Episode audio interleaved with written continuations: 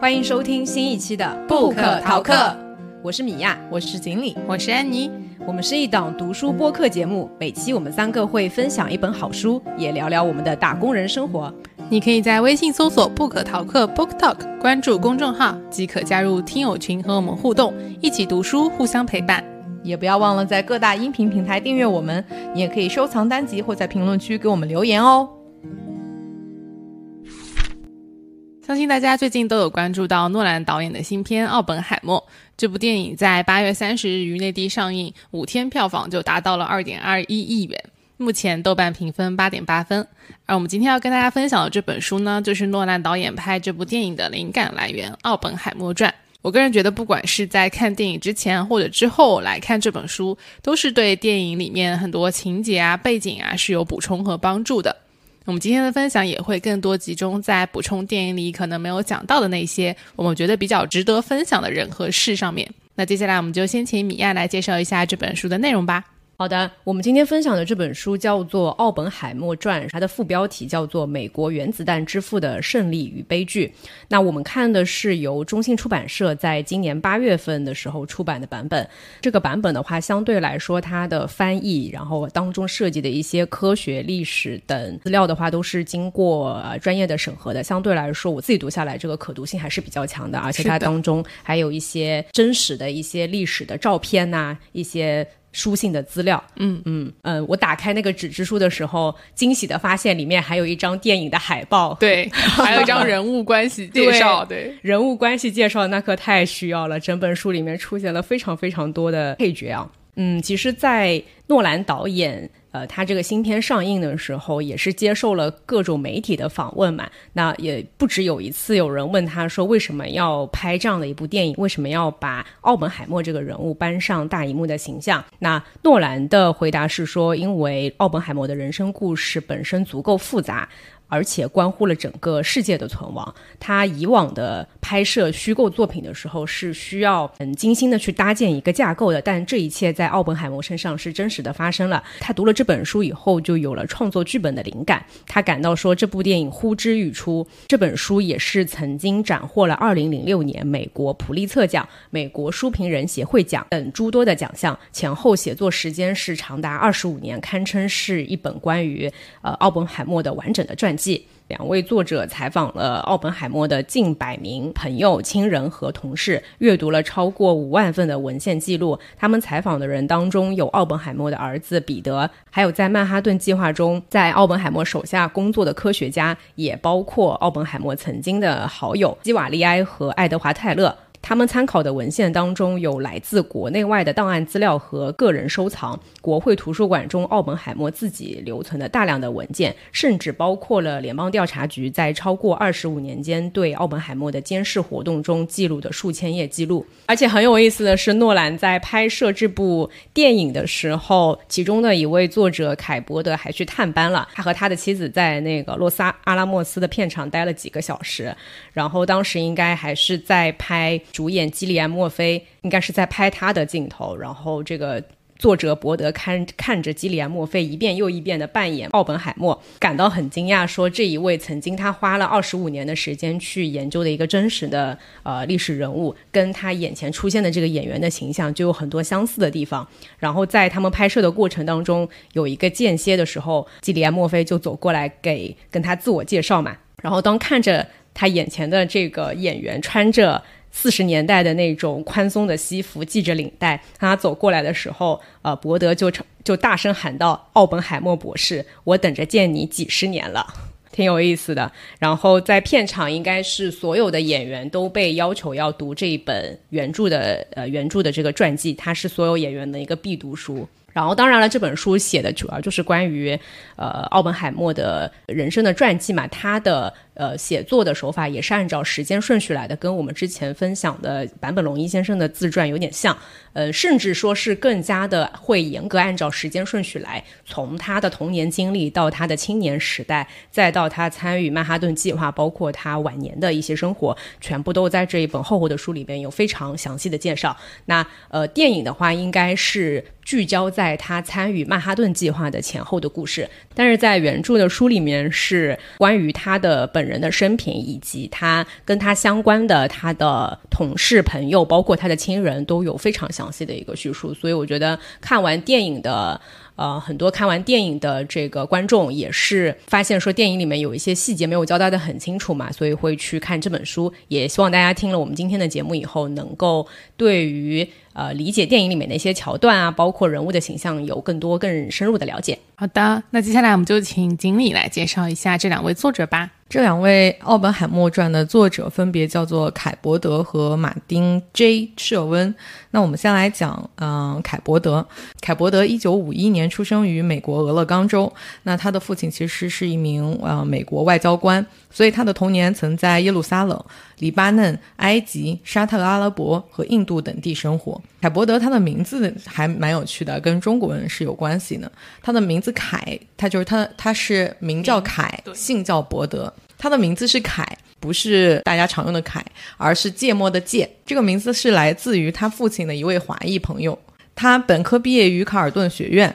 并在一九七五年获得了西北大学新闻学的硕士学位。他的主要创作生涯都集中在各种传记作品上面。那在二零一零年的时候，他也出版过一本关于自己的回忆录，讲述了他早年在阿拉伯世界生活的一些经历。另外一位作者马丁 ·J· 舍温呢，一九三七年出生在纽约布鲁克林。这位作者已在二零二一年去世了。他是一名历史学家，并曾在普林斯顿大学、宾夕法尼亚大学、加州大学伯克利分校、塔斯夫大学去任职。他从本科就开始学习历史了，那最高学位是到了 UCLA 的历史学博士。他完成本科学业之后，曾短暂的作为一名情报人员服务于美国海军，当时应该是在日本和夏威夷。嗯。马丁 ·J· 舍温的主要研究领域就是核武器和核扩散，所以我们应该能看得到，就是凯伯德负责这个传记的部分，马丁舍温负责核的部分，非常硬核。这个就跟我们这个翻译新版的翻译一样，是吗？就是翻译一个人是负责对，就是如果要想要研究奥本海默的话，必须要搭配一个核专家才行。对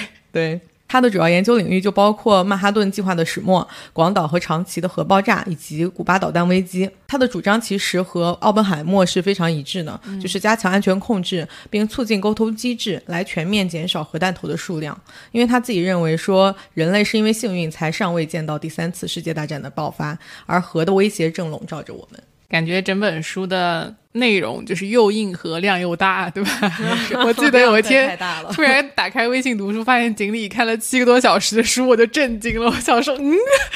这是真实的数据吗？那天才看了一半呢。对，那天他就在非常刻苦的钻研《奥本海默传》。那我们在最开始有提到说，其实想要看这本书，也是因为他这部电影上映嘛。相信很多人也是因为这部电影上映而了解到奥本海默这个人。我们就先来聊一聊，因为我和米娅上周末是有去看《奥本海默》这一部电影的。米娅有没有什么观影体验可以跟我分享一下？啊，其实之前诺兰每次他有新的电影上映，我都一定会去电影院看的。我就很喜欢看诺兰的电影当中一些烧脑的部分。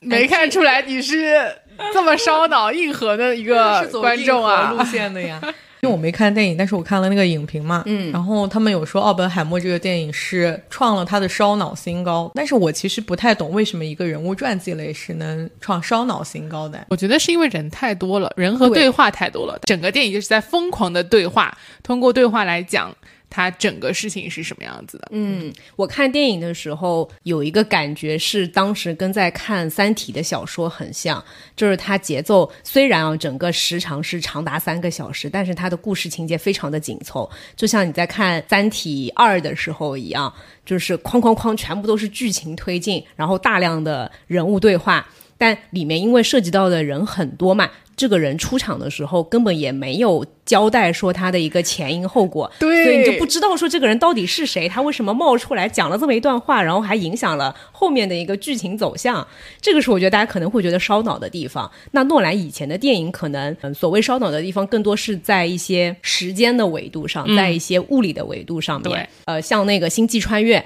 然后像信条，其实都是一些什么涉及到时间啦，然后涉及到宇宙啊各种时间穿梭这种。对对对对对，就还挺，我觉得他本人应该也是一个物理学的爱好者，就这方面的一个观影体验，我觉得跟在看《三体》的时候很像。但是这次的话，他因为是一个人物传记嘛，倒没有开始搞时时间啊，不是搞这种脑子，而是因为如果你没有对这段历史有一些了解的话，呃，去看确实是会觉得信息量很大。我自己去看电影的时候，我当时嗯，这本书才看了个开头，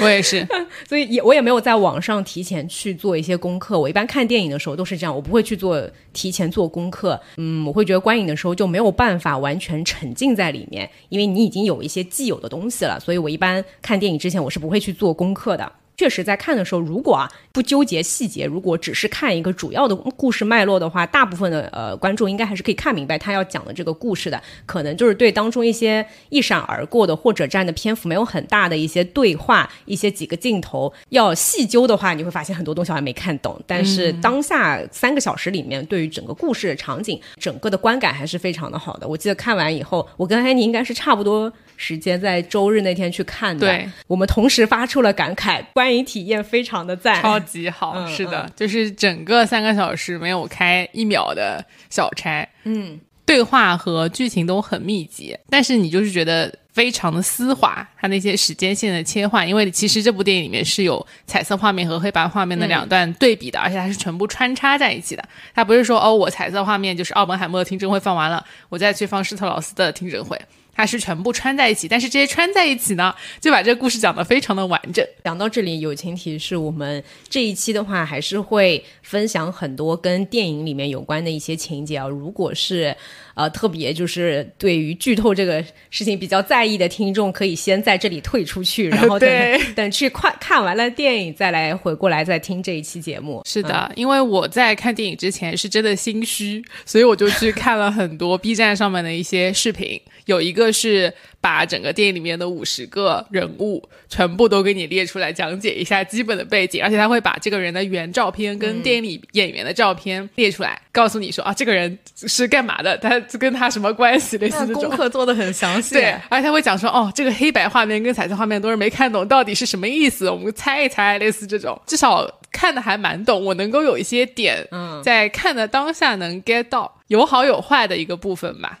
像施特劳斯最后他的这个听证会是输了的，没有成功。其实他本来一开始很有自信，但我就知道，嗯，他其实没有成功的，活该，就是这样的感觉。然后像那个最后奥本海默听证会，他的票是二比一嘛。就是只有一个人赞成他可以继续拿安全许可，然后我也知道说，嗯，就是那位在右边的这位老爷爷，然后你就会 get 到说，哎，这位老爷爷当中提了一些问题，然后这老爷爷还在他妻子去怼那个辩护律师的时候，老爷爷还说，嗯，我跟他的立场是一样的，类似这种，你就会觉得，哎，还蛮有趣的。另外一个，我觉得他的演员找的跟原人物的照片真的非常非常的像。钢铁侠还为了这个人物剃了一下他的发际线，就是把发际线 就做重了，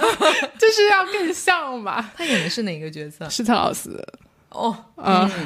当然有人说。他很像肯德基老爷爷，他的画面是黑白的，我觉得好搞笑。嗯，对，钢铁侠出现的时候，你还是能一眼看出来他是钢铁侠的。哎，但是小天狼星出现的时候，我是压没有看出来，我压根儿都不知道。我是看完了电影以后再去按那个演员列表的时候才知道，说啊，天哪，杜鲁门竟然是小天狼星演的，对，完全对不上。但这电影里面真的人太多了，我记得好像说最后电影演职人员表，哎，演职人员表里面就有七。十个人，嗯，就可能角色出现太多太多了。我觉得这就是看诺兰的电影有趣的地方。你要猜是吗？就是在他上上部电影吧，《信条》的时候，当时我记得就有一句著名的台词是说。不要试图去理解它，去感受它，就是这种，就是你在当观影的时候，不用去想哦，到底这人是要干嘛？这些你可以在看完了以后再去看一些资料啊什么的。但是在当下，就跟着他的那个叙事节奏去走就可以了。是，而且我觉得他的时间线的，虽然这部电影不是开始搞那个时间这个维度的一些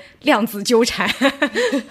但是他的镜头切换、时间切换是还是挺巧妙的，包括在一些画面的。的安排上面，就有点像我们之前也一起看过的《漫长的季节》那个电视剧一样，它就是会把不同的几条叙事线并在一起。它其实就两条叙事线嘛，一条是听证会相关的，是的。然后另外另外一条叙事故事线就是曼哈顿计划有关的一个故事线，对。非常巧妙的穿插，以及当中还有一些回忆，呃，讲到他的之前的求学经历啊，嗯，当然那些就是不是影片的重点，所以就是略过的，对。这样的一个叙事节奏，我我自己看下来觉得就很妙，很诺兰，这很诺兰，对，而且就是他的这些两个主要的人物，你是能够通过看他所有的对话来知道说，哦，这是一个什么样的人，你会很清楚说他的人物形象是什么样子的，不会因为他过多的对话而觉得很迷茫。嗯嗯，然后他整个电影的音乐配乐也非常非常的好听。配乐的那个呃音乐家好像也是他在《信条》的时候有合作的。嗯，他本来之前诺兰的电影会找那个汉斯季默嘛，嗯，就像《星际穿越》应该是这种电影是找的汉斯季默合作，但我忘了那个呃呃就是作曲的那个音乐人具体叫什么名字，但是他们应该在《信条》的时候就已经开始合作了。总的来说，就是非常推荐大家去电影院看，然后也不要提前看什么剧透，自己先感受一下。如果第一遍没看懂，可以看看书，然后再去看一遍。嗯哎，但是我其实一开始没有很想，所以你为什么你们俩都去了，我就没去嘛？一一方面是我觉得这书实在是读不完，我我没来不时间及来不及，我得把时时间花在读书上。但是，一般一个就是人物传记三小时这些词条就已经劝退。对我本来以为会比较无聊，我以为就是像维基百科式的那种人物列传，甚至你看维基百科可能还看得更加的明白一点。对三个小时，但是真的去看了以后，我觉得观影体验还是很不错的。包括像诺兰，大家都知道他是胶片狂魔嘛，就是他都讲究要实拍。这部电影我其实，在好几年前，当时就有预告说诺诺兰要拍这样一部电影，说他因为是拍实景的，就是对拍实景有一些执念。是的我在想这点燃一颗，我在想，这次总不能拍实景了吧？你这还是实景，好像。但肯定不是原子弹了，就是应该是炸弹之类的。但是确实是爆炸了，拍对那个场面都是真实然后。人家还去 B 站，好像还有一个人很火，他去模拟了一下他到底是怎么拍出来他的一些效果的。我有点哭。我觉得还是蛮佩服的，就是像专门去他那个新墨西哥州那边再去拍这些场景。我就特别喜欢这种对于实景、对于一些艺术的细节有追求的导演。好的，那接下来的话，我们就会对这本《奥本海默传》的内容来进行一下介绍。因为其实电影里面的还是以主角的视角为主嘛，那我们今天的分享当中会更多的去补充一下几个跟奥本海默比较相关的呃配角的角色的一些介绍。他们因为影片的时长限制是没有详细的去展开他的一个人物的背景，以及他的一些人生的抉择上面，对于他的一些世界观、人生观上面的一些影响。我觉得其实他的周围的朋友、他的家人，包括他生命当中最重要的两个女人，对吧？都是对他产生了很多的影响的，所以我们会对于这一些配角的角色吧，今天更多是介绍一下这些角色的背景。当然了，我们也会就奥本海默这个人物形象本身再去做一些自己的理解和探讨，因为我觉得，就像我前面说的，在观影过程当中，他是就是重叙事的嘛，在人物形象方面，可能奥本海默这个角色还好一点，其他的人物形象就比较的薄弱。至于说一些非常硬核的部分啊，这个涉及到一些政治、历史啊、物理学的一些分享的话，大家可以去 B 站上面，或者是去看看别的节目的一些介绍。嗯，那我就先来介绍一下他的家庭吧，因为毕竟他其实从幼年成长来说，我觉得他的父亲和母亲对他来说还是有挺大的影响的。奥本海默的父亲是在一八七一年五月出生在德国法兰克福，他的爷爷是一位没有受过教育的农民，所以其实他爷爷本来是家里比较普通和贫穷的一个在茅舍长大的一个人。一八七零年的时候，他父亲本杰明的两个表兄弟通过结婚移民到了纽约。几年以后呢，他们就跟自己的另外一个亲戚一起开了一家男士西服衬里的小公司。他们的公司业务慢慢做起来了以后，这两个亲戚就给奥本海默的爷爷写信说，他们的儿子也可以在这里赚钱。所以，奥本海默的父亲朱利叶斯他就在1888年的春天到达了纽约。这个年轻人其实一开始还是非常普通的，他就被安排在了公司仓库里面整理成卷的布料。他其实，在加入公司的时候是没有任何的投资，也不会说英文，但是他内心里面他决定要出人头地，而且他对于布料的色彩独具慧眼，所以逐渐逐渐的，他就被公认为了全纽约最懂布料的内行之一。随着他在这个市场上和大家眼里越来越厉害，而且他本身性格也是一个非常讨人喜欢的年轻人嘛，慢慢慢慢的就成为了在纽约当地非常厉害的一个商人。这里有对他的一段描写，是他的未婚妻曾经在一九零三年写说，这一个人是充满信心而且优秀至极。在到三十岁的时候，奥本海默的父亲朱利叶斯的英语已经相当流利，虽然完全是自学的，但是他还广泛的阅读了美国和欧洲的历史，而且他也是一位艺术爱好者。在周末的时候，他会去纽约众多的艺术画廊看画，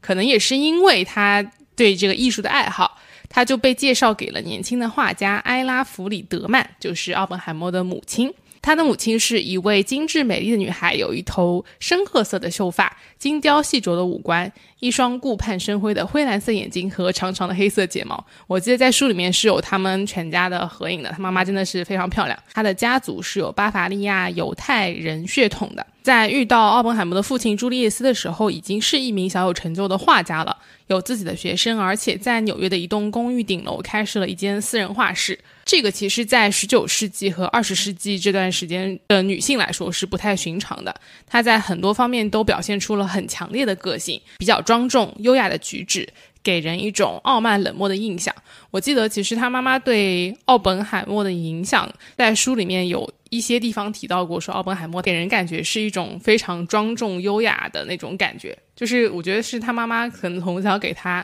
的这种规矩的影响。他的整个描述是一个家教非常好的人，就是对于礼仪有自己的一些追求。是的，艾拉的话，她也是一个从小物质生活非常优渥的女性嘛，整个人就是非常的勤勉自律，对于家庭的要求也是非常非常高的。我其实有的时候会觉得犹太家庭跟亚裔家庭在美国文化的时候有非常多的相似之处呢，包括我自己在美国念书的时候，我们的那些已经在定居在美国。的一些叔叔阿姨的那种长辈吧，算是把他们的小朋友送去念书的时候，他们会非常注意说这个学区是就如果这个学校充满了犹太人跟亚裔，有些中国父母是希望把孩子送到那边去的，嗯，因为他们会默认那边是首先是更规矩、更安全，嗯，然后成绩也会更好的。奥本海默家庭的那种描述当中，以及他后来为人处事的各种方面来讲，他一直保留了一些自己从小学到的礼仪，是的，那种犹太裔家庭的感觉，是的，就是有有服。从，但是又非常专注于说对于知识的渴望。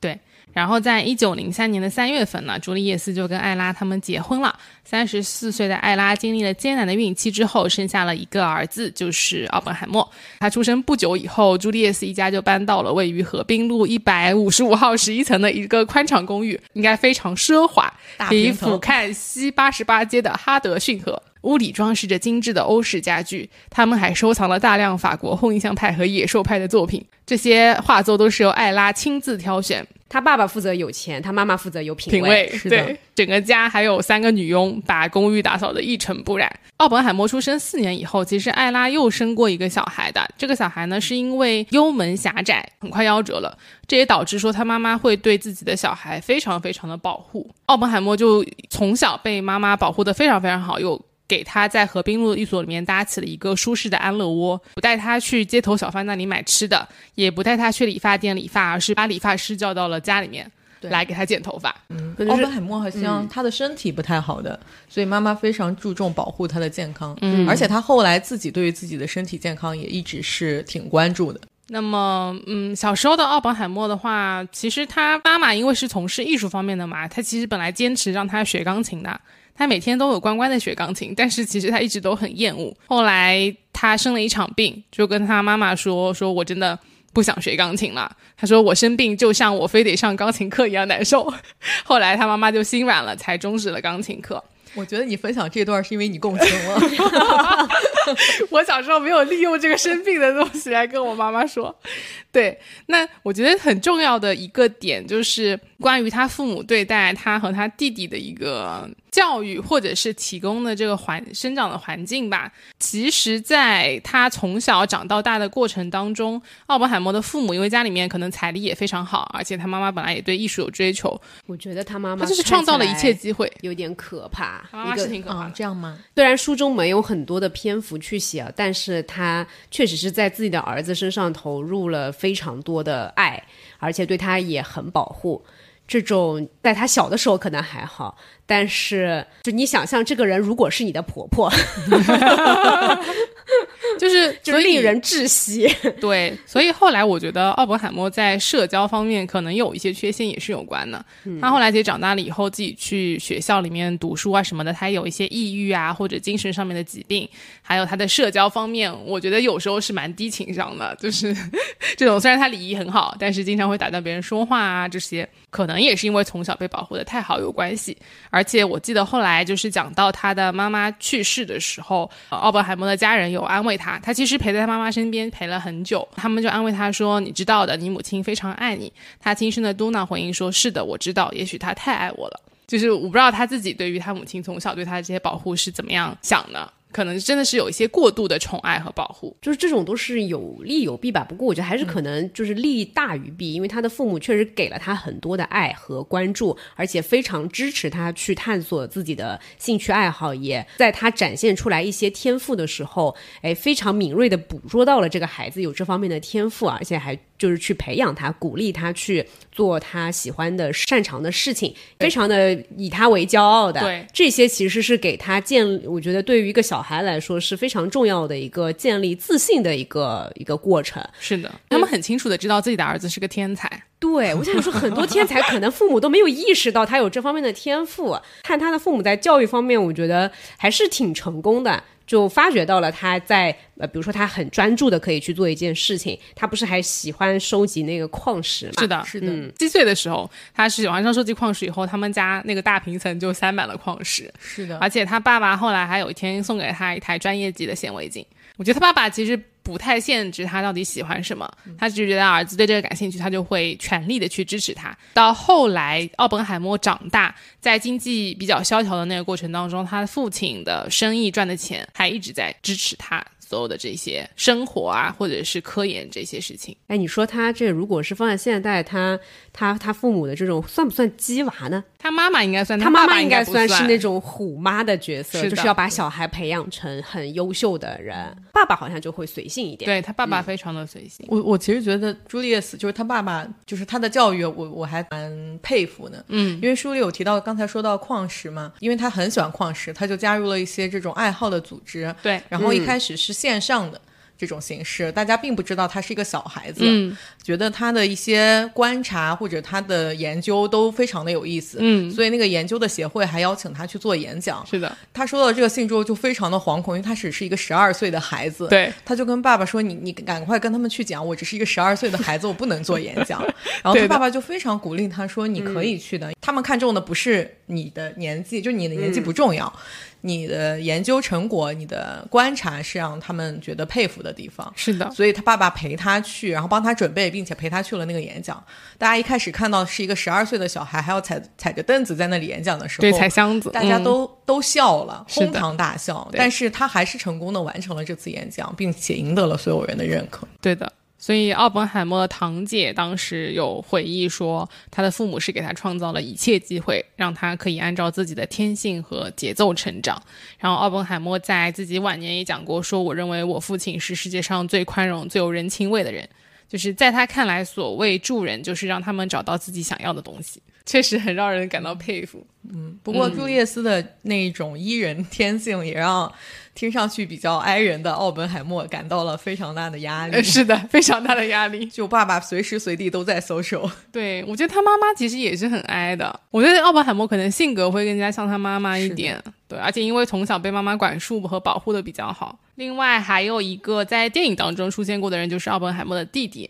虽然他在电影里面也不是一个那么重要的角色，但他其实出现的镜头还是蛮多的。在书里面的话，他有讲到弗兰克也是跟他哥哥一样是个博学多才的人，热爱音乐，就是跟他哥哥不一样。他哥哥不是不喜欢弹钢琴嘛，但是弗兰克他会一种乐器长笛，而且是吹得非常的好。在读大学的时候，他也是志在物理学。他其实动手能力挺强的，他是在三年就获得了物理学学士学位，然后又去了英国的卡文迪许实验室，就是奥本海默也去过，师从了教过奥本海默的物理学家，也遇到了很多他哥哥的朋友，就是他的动手能力还是蛮强的。这里有写到说他有给哥哥专门制作过一台留声机，感觉两个生出来两个天才，然后一个是动手能力很强，一个是理论物理学家，一个是实验物理学家。对的，对的。他还继承了母亲的艺术品味，热爱绘画。阅读大量的诗歌，嗯，与奥本海默表现出的一本正经的欧洲礼仪不一样。弗兰克他相对来说衣着相当邋遢，举止不拘小节。嗯，相对于奥本海默来说，奥本海默有点压抑。是的，听上去是的。我觉得奥本海默跟他弟弟的关系，其实在电影当中也能看得出来是非常紧密的。就是他对他弟弟，首先一个是非常非常的信任，然后在书里面非常高的频率会看到作者写到说他在他写给弗兰克的信里面说了什么什么什么，就是他跟他弟弟其实在整个长大的过程当中，虽然可能不在同一个地方，因为他后来去了不一样的大学嘛念书，但是他当中从来没有跟他弟弟断掉过这些信件的来往。我记得是在很多个地方都会看到，说他跟他弟弟写的信里面会写到说啊，遇到了什么样的女生，然后学习了什么样的知识，他在这里学习和工作感觉怎么样。就他们的这个当中的整个联系是非常非常紧密的，所以在电影里面我们也会看到说，做这个曼哈顿计划的时候，他一直在要求让他弟弟一起参与到这个计划里面来，并且他弟弟后来还负责了蛮重要的一个角色，就是那个去观察整个地貌，然后决定说把这个实验放在哪里去做。最后听证会的时候，其实他弟弟在当中有过一些政治身份的变化，对他的听证会结果是有一些影响的。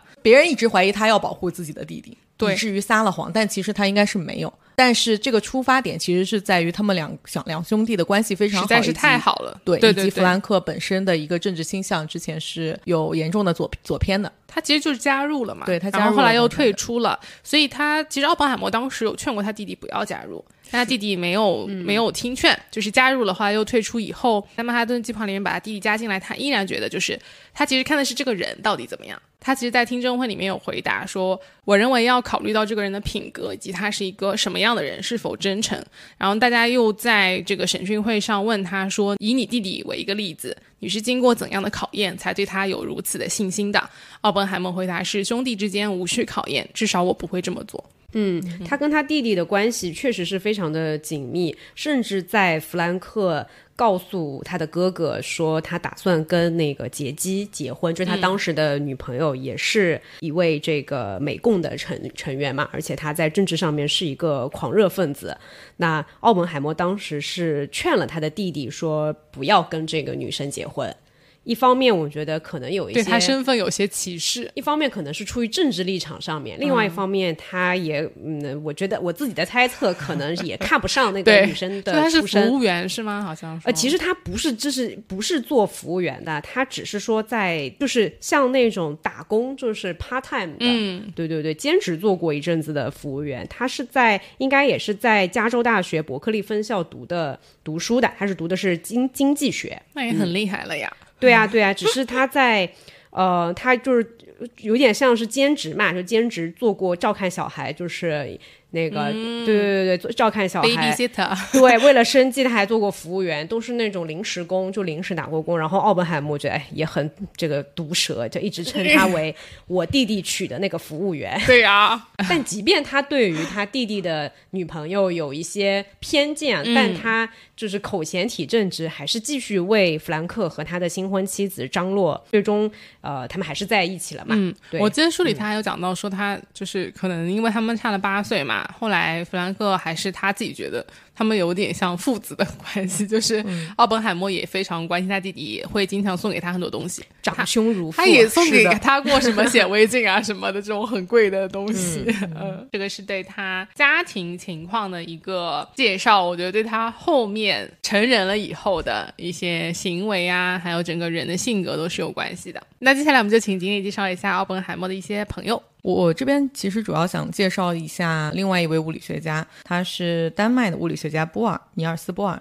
奥本海默跟他的关系，其实我觉得有点像亦师亦友。波尔是比奥本海默还要大十九岁的。嗯，在书里有一章，作者是引用了奥本海默的学生对于他们两个人关系的一个评价，说尼尔斯波尔是上帝，而奥比是他的先知。是的，这句话好经典哦。是这句话听上去还蛮大的。嗯，那怎么会得出一个这样的结论呢？我们下下面就来看一下波尔一个是一个什么样的人，他对奥本海默有什么样的影响。波尔和奥本海默一样，都是出生在一个上流社会家庭的。波尔的父亲是一位生理学教授，那他的母亲是来自犹太银行世家。波尔于1911年在哥本哈根大学获得了物理学博士学位。两年后，他在量子力学的早期发展中实现了关键性的理论突破。他提出了电子在原子核周围不同轨道上运动时角动量变化的量子跃迁假设。1922年，他因这个原子结构的理论模型就获得了诺贝尔物理学奖，所以说也是非常优秀的物理学家。他个人是身材高大、体格健壮、性格温和、幽默风趣，而且广受爱戴，是一个有点明星一样。对，就是电影里面他的角色是那种，就是进到了一群科学家里面，大家都是那种起立鼓掌，哦，偶像来了。然后是的，是的，就是不管是他的人格还是他的学术成就，都足以他在所有的物理学家当中有点大受欢迎。是的，毕竟他是跟爱因斯坦、普朗克齐名的量子力学三巨头之一，而且他们家真的有点这个诺贝尔奖世家是吧？他自己拿了诺贝尔奖物理学奖，其实他的父亲因为也是著名的生理学家嘛，差点也也是获得过诺奖的提名的，就是可惜没获奖，还是获得了提名。而且波尔的第四个儿子也是在一九七五年的时候，也是获得了诺贝尔物理学奖。回到那个波尔这个人啊，甚至爱因斯坦是这样评价他的：说在生活中很少有人能像你一样，你一出现就让我如此之快乐。他表达自己的观点时，就像一个仍在摸索的人，而不是一个自认为掌握绝对真理的人。就是谦逊又温暖，人格魅力非常的强大。刚才说到波尔是量子力学三巨头之一嘛，那事实上他的头真的也非常大。这里就可以分享一个 头真的，你你也是共鸣是吧？对，这里就要分享一个书里提到的小故事，关于波尔的。二战期间，波尔为了逃离纳粹的这个控制，在一九四三年九月二十九日晚，这位五十七岁的丹麦物理学家登上了一艘汽艇，被偷偷运离哥本哈根。安全抵达瑞典的海岸后，他就被带到了斯德哥尔摩。但是德国特工打算在那里暗杀他，所以十月五号的时候，派去营救他的英国飞行员协助波尔钻进了一架没有标志的英国文式轰炸机的弹舱。蚊就是蚊子的蚊，可能是一个非常小的轰炸机啊，听上去。当这架木质飞机飞到接近两万英尺的高度时，飞行员指示波尔戴上皮质头盔内的氧气面罩，但是波尔没有听到指示。他后来说，头盔对他的大脑袋来说实在太小了。很快他就因缺氧而晕了过去。尽管如此，他还是挺过了这次空中旅行。在苏格兰着陆后，他说自己在飞机上睡了个好觉。哎，这个场景在电影里面也有出现。哦，这样吗？对，但没有我我我记得没有强调他头大这件事情。他自己说的，他头大，所以戴不上那个面罩，所以晕了过去。然后他这个人的就像一个脱缰的野马，在书里说。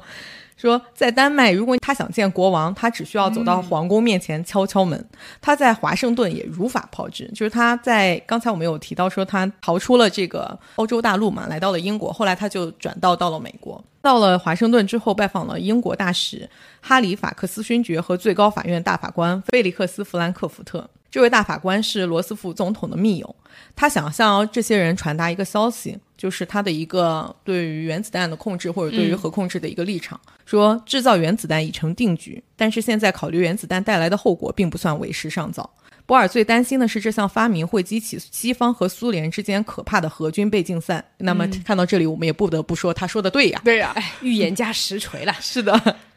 为了防止这种情况发生，波尔坚持认为必须告知苏联人核弹项目的存在，并向其保证这不会对他们构成威胁。其实这也是早期的这种国际关系上面的一个非常初步的、最早的关于原子能如何在国际层面上进行统一管制的一个最初的想法，其实就是由波尔提出来的。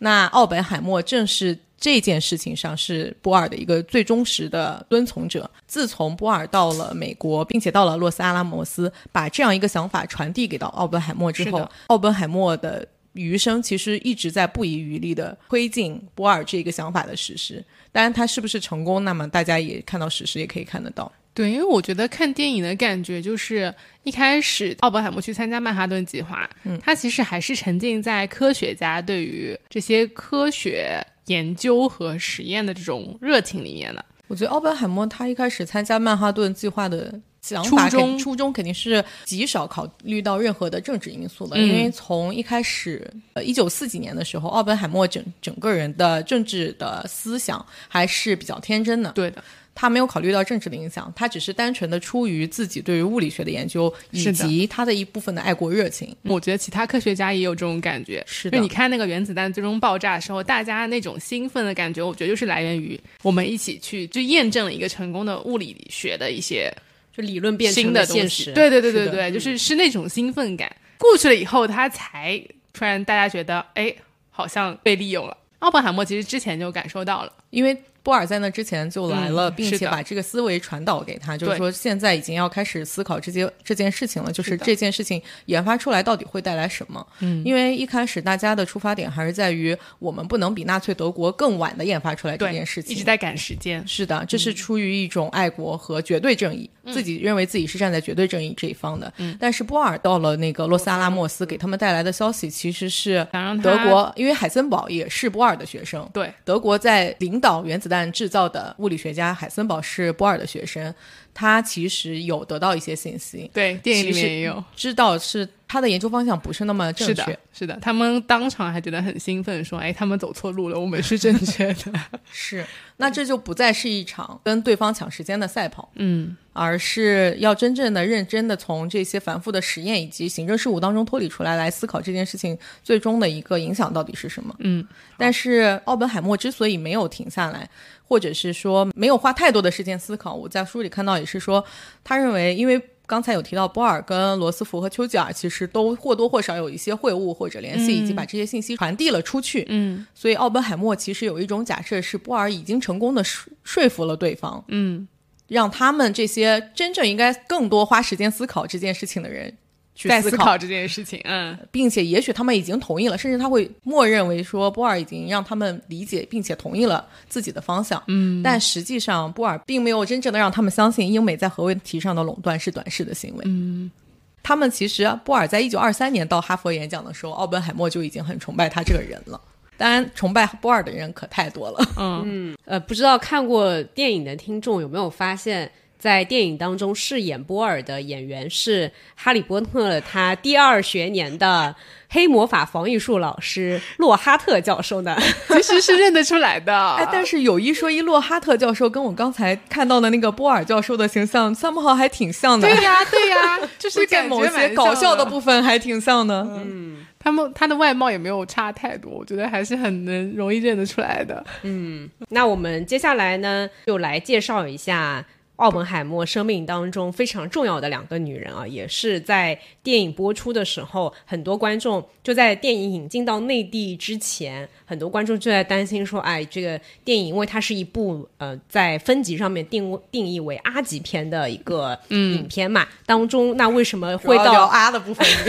我当时就在等那个小裙子，因为我已经被剧透了，说披的是红色的小裙子和黑色小裙子，我就在等说，那我看的版本是黑色小裙子还？是红色小裙。那安妮说的这个呃小黑裙呢，其实也是因为说电影里面会有一些裸露的镜头嘛，所以它在分级的时候是定定成了那个 R 级片。但其实之前应该我已经有一些观众是先去香港还是哪里先去看了原片，嗯，然后说就是引进到内地的时候一刀未剪，但是给那个裸露的镜头就披上了小黑裙，还挺逼真的。说实话，就是你如果不知道前景，你就觉得嗯。Make sense，有一说一，我国就是这种不图技巧错还是呃领先纯熟 纯熟的训练。对，然后我还在网上看到这个未经证实啊，但是我当时看到的时候，似乎觉得也很可信，说这部电影在日本和印度是没有上映的。啊，在日本我们都能理解，对吧？因为毕竟原子弹两颗原子弹都是投在日本的。日本对但是为什么在印度没有上映呢？看网上的说法是，就是在那段裸露戏份的时候，不是他的那个看了梵文是吗？哎，对，然后还哦就是有一些桥段会引起可能印度的一些宗教人士的不满他让。他读了一段话，但其实我觉得那一段他只是想体现出他会读梵文，就是他原天赋很牛逼。没有那段话对于奥本海默来说是影响非常大的。啊对对，所以诺兰非常坚持说那个镜头是不能剪掉的，所以后面在好像在印度也没有没有上映，但这个就是一些呃网上的说法，未经证实，大家就听一听就可以了。印度确实是好像抗议了，对，可能对于他们的宗教观会有一些挑战。他那句话应该说的：“现在我成了死神，诸界的毁灭者。”嗯，跟他原子弹之父的身份非常的对，这也是为什么诺兰坚持就不能去掉嘛。说回到这个两个重要的女性角色啊，一个是叫做琼塔特洛克，也是嗯、呃就是披小黑裙的这个女生哈。然后还有一位的是他的妻子，在书里面翻译叫做叫她基地，对应该英文叫是 Kitty。对的，对对对，呃，那么这两个女性的角色呢，其实是对于奥本海默的一些人生观、价值观。包括说他的很多的经历都是有很大的一个影响的。在看电影的时候，我觉得到最后就是听证会那段，就是 Kitty 的那段发言，哇，简直精彩，太精彩，太精彩了！就是这种现场我都想给他鼓掌对。我也 是，我在那哈哈哈，怼的好，就是这种就相比较之下，这个奥本海默就显得非常的弱爆了，对弱爆了，太弱爆了。是两人高下立现。是的，是的。然后这两个女性的角色，我觉得放在一起去看还挺有意思的，因为性格是非常非常的不一样的。对琼塔特洛克呢，她是可以这么说吧，她是奥本海默的前女友，她是先奥本海默应该是先认识的琼，然后再认识的 Kitty，但是他后面结婚的对象是 Kitty 嘛。那这两个人他性格上不一样的地方呢？琼我觉得更多，他和奥本海默有非常非常多相似的地方，嗯，包括他们的性格，他们呃有一些抑郁的倾向，是的，的他们的一些世界观、人生观有很多相似的地方。只是政治立场不一样。对政治立场不一样，然后在呃基地的这个性格，他就跟奥本海默是非常的不一样的。她是一个很知道自己要什么的一个女生。对就我自己看这本书里面的描述，其实对于这两个女性的形象描写，我我自己读下来的感觉，作者好像是有一些倾向性的，她更喜欢琼。或者他在去做这些采访的时候，可能呃周围的人对琼的印象也更好一些。就整个书里面的描写，似乎对于琼的评价会更高一些。但毕竟我觉得他有政治身份在，奥本海默周围的好多人都是跟他政治身份是一致对的。，就是这个，我们只能说是有呃推测，对一些推测吧，不能也可能是那个红白玫瑰效应，得不到的永远在骚动。好的，那我们就先讲一下这个前女友的故事啊。嗯。嗯，琼塔特洛克他呃是也是出生于一个知识分子家庭啊，他的父亲是研究古英语文学方面的学者，专门研究英国中世纪作者杰弗里乔叟穷毕业于瓦萨尔学院后就读于斯坦福医学院。那个时代每个人人均学霸吧怎么回事啊？应该说他们圈子圈子。他们这个圈子里就真的是圈子对对对对对对对后面他就成为了一个精神科的医生。那他的家庭就是我前面说到是高知家庭嘛他的父亲就是一开始我我忘了是在哪个学校，好像是在哈佛还是在哪里教书，后面是退休了以后还是怎么样去到了伯克利。琼和呃奥本海默也是在伯克利才认识的。这个琼自己本身他读的也是英国文学嘛，他曾经还给一个文学评论的杂志撰稿，就是他在文学方面的素养还是蛮高的。他十几岁的时候就经常去看莎士比亚的戏剧，就对于整个英国的文学、英国的戏剧都有非常深入的一些了解。而且呢，我觉得他们家应该也确实是不差钱。你看，在他当时去大学之前啊，他的父母给了他一年的假期去欧洲旅行，就是那种 gap year 嘛，哦估计是。然后他就住在他瑞士他妈妈的一位朋友那边，而这位朋友是卡尔荣格的忠实追随者。经过他的介绍，琼进入了一个关系紧密的精神分析师团体，而这个团体的中心是就是荣格。所以其实 太牛了，他在那个时候就已经对于心理学、对于像精神分析之类的产生了非常浓厚的兴趣，可能也是他后面决定去做这个精神科医生的，呃，会影响他做这个决定的原因吧。书里面写到说，琼塔特洛克是一个复杂的女人。她之所以会吸引奥本海默，原因之一是这位物理学家对心理学有敏锐的直觉。据他们一位共同的朋友说，呃，他与奥本海默非常般配，他们有很多的共同之处。那这两个人是怎么认识的呢？在一九三六年春天的时候，那时候琼塔特洛克才二十二岁，他们应该是在一个派对上面认识的。当时琼正在斯坦福大学医学院读一年级，就在派对上认识了以后呢，呃，应该是奥本海默先追求的他。我觉得电影里面就是他引起了奥本海默的注意，就是有点俗套的桥段。哎，那他为什么会引起奥本海默的注意呢？也是非常的美吧，非常的俗套，就是因为好看啊，以及身材也很好。书里是这样写的：琼是一个身材姣好的姑娘，她有一头浓密的黑色卷发、褐蓝色的眼睛、浓密的黑睫毛以及天生红润的嘴唇。有些人认为她看起来像一个古代的爱尔兰公主。她身高五英尺七英寸，然后体重没有超过一百二十磅。身材非常的好，然后就可能审美也是长在了这个奥本海默的心坎上啊。嗯，心坎上。嗯以及呢，除了外貌以外，让奥本海默着迷的，呃，还有他那不轻易示人的忧郁。就这个可能是他们俩之间那种在精神层面觉得跟自己很像的地方吧。对，因为奥本海默其实也、也有抑郁和忧郁这一块的症状。对，奥本海默在以前上呃上学的时候，在哈佛开始就已对对对，他曾经有过非常严重的有段时间的心理状况都不是特别好的，所以可能他遇到穷的时候，一方面可能第一眼被这个呃外貌给吸引了，后来在交往的过程当中也发现他们在很相似。对，在很多方面都有相似的地方。当然，他们也肯定也会吵架了。就是尽管如此，这段感情还是经受住了考验，维持了三年多的时间。后来有一位奥本海默的朋友说，琼是奥本海默的真爱，也是他的挚爱。他对他就是奥本海默对琼全心全意。其实奥本海默大家可能也知道他的情史非常的丰富嘛，但是当这个女人出现的时候呢，呃，一切都不一样了。到底哎哪里不一样呢？就是和奥本海默一样，琼也善于自省。他立志要成为精神分析师和精神病学家。在遇到琼之前，奥本海默的学生见过他和不少女人交往。他的其中的一位学生罗伯特·瑟伯尔回忆说，至少有半打。但琼不一样，奥本海默总是和他单独相处，很少把他带进物理系的朋友圈子。只有在一些不定期的聚会上面，他的朋友们才有机会看到他们两个一起出现。瑟伯尔回忆说，琼长得非常漂亮，无论在何种社交场合都泰然自若。而且当琼情绪低落的时候，奥本海默也会萎靡不振。瑟伯尔说，一旦和琼发生矛盾，他会沮丧好几天。就这个女人的一举一动、一言一行，都牵动着他的心弦。就这么说是吧，真爱。就是是真爱了。下面呢，我们就要讲到说，电影里面，呃相信看过电影的观众，大家都会对这个镜头印象深刻。就是奥本海默去找琼的时候，每次都会给他带一束花，然后他每次都会把那个花给扔掉。就是那个花吧，就是在手上不能超过几秒钟，他就得必立马去垃圾桶。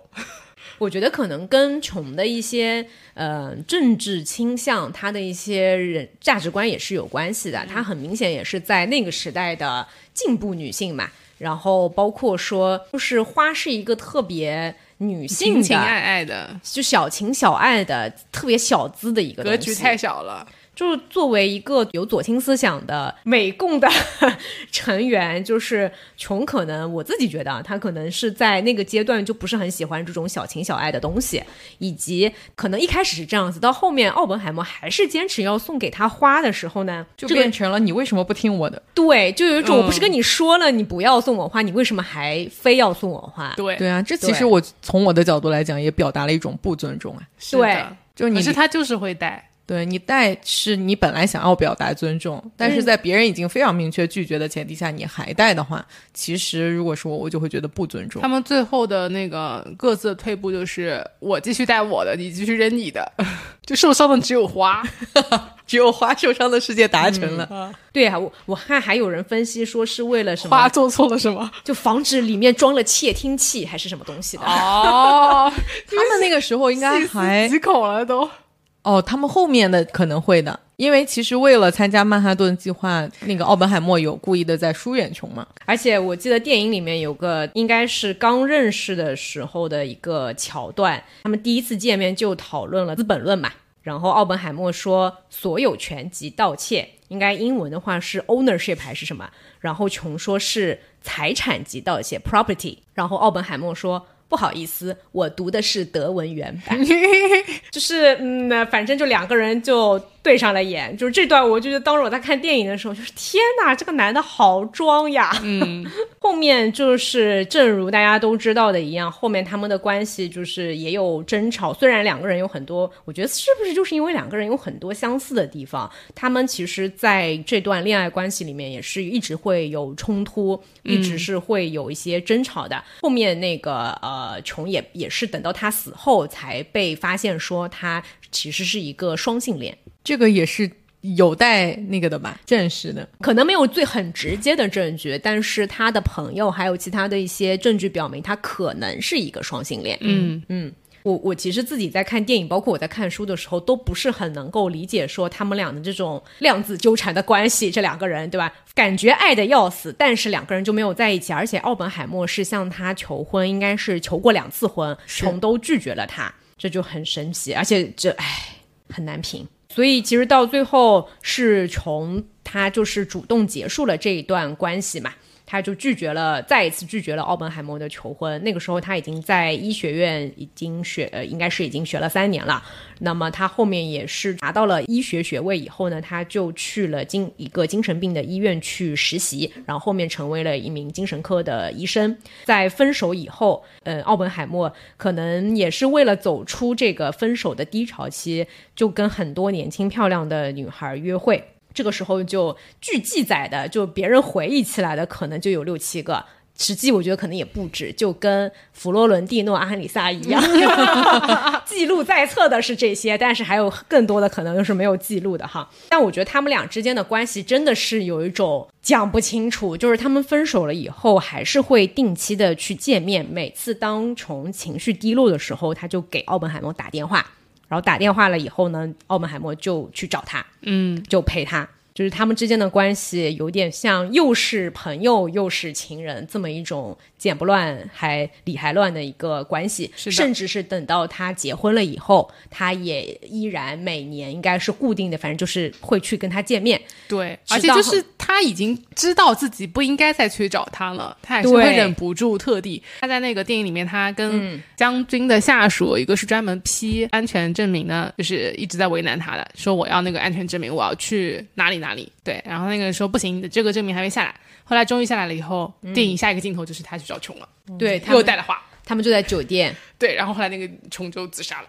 我觉得他最后不知道这个，我们都是历史上可能未经证实啊，就是不知道他是死，他的死因其实也是被很多人分析的，说他到底是自杀还是被暗杀还是怎么样？因为由于他的这个政治的身份嘛，那么他是在一九四四年初的时候，当时应该是他是他的父亲发现他死于家中，是在那个浴缸里面投进在那个蓄满水的浴缸里面，而且他的父亲也很神奇，当当时也没有。有立刻报警，而是在家里面仔细的搜索了家里各种信件和资料，不知道他是不是看到了除了琼的那个遗书以外，且是一张没有署名的遗书，是不是还看到了一些其他的一些书信什么的？他身体好像是验出来有一些什么物质的。他的胃里是有药的，但是他吃药之前吃了大量的食物的，嗯，所以不确定说到底是因为什么原因吃吃药是不知道是为什么吃药的，但是死因非常确定是溺死，嗯，然后所以认为他应该不是想要吃药致死。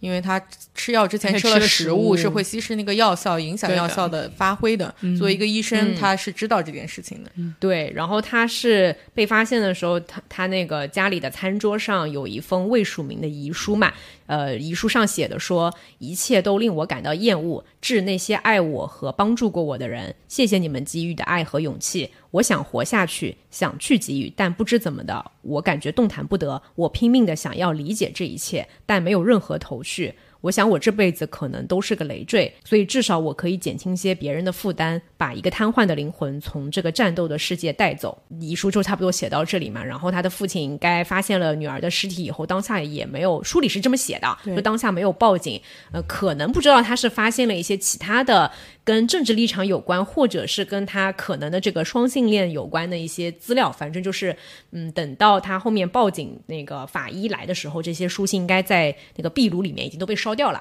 后面应该是他的朋友说是琼正在因为自己的性取向问题而苦苦的挣扎，好像他也去看过一些精神分析的这个精神科的医生，说他有潜在的这个同性恋倾向。嗯嗯，但是又有人反对说他去看精神科医生是因为他要成为精神科医生必须经过一些的咨询。对，像这个可能就没有直接的一些史料证实了，嗯，对，也是一个谜团了。讲了穷以后呢，我们就来讲讲说这个他的奥本海默的妻子 Kitty。Kitty 的全名是凯瑟琳·普宁·哈里森，她身也是身材娇小，有一头乌发，和琼一样迷人，但两个人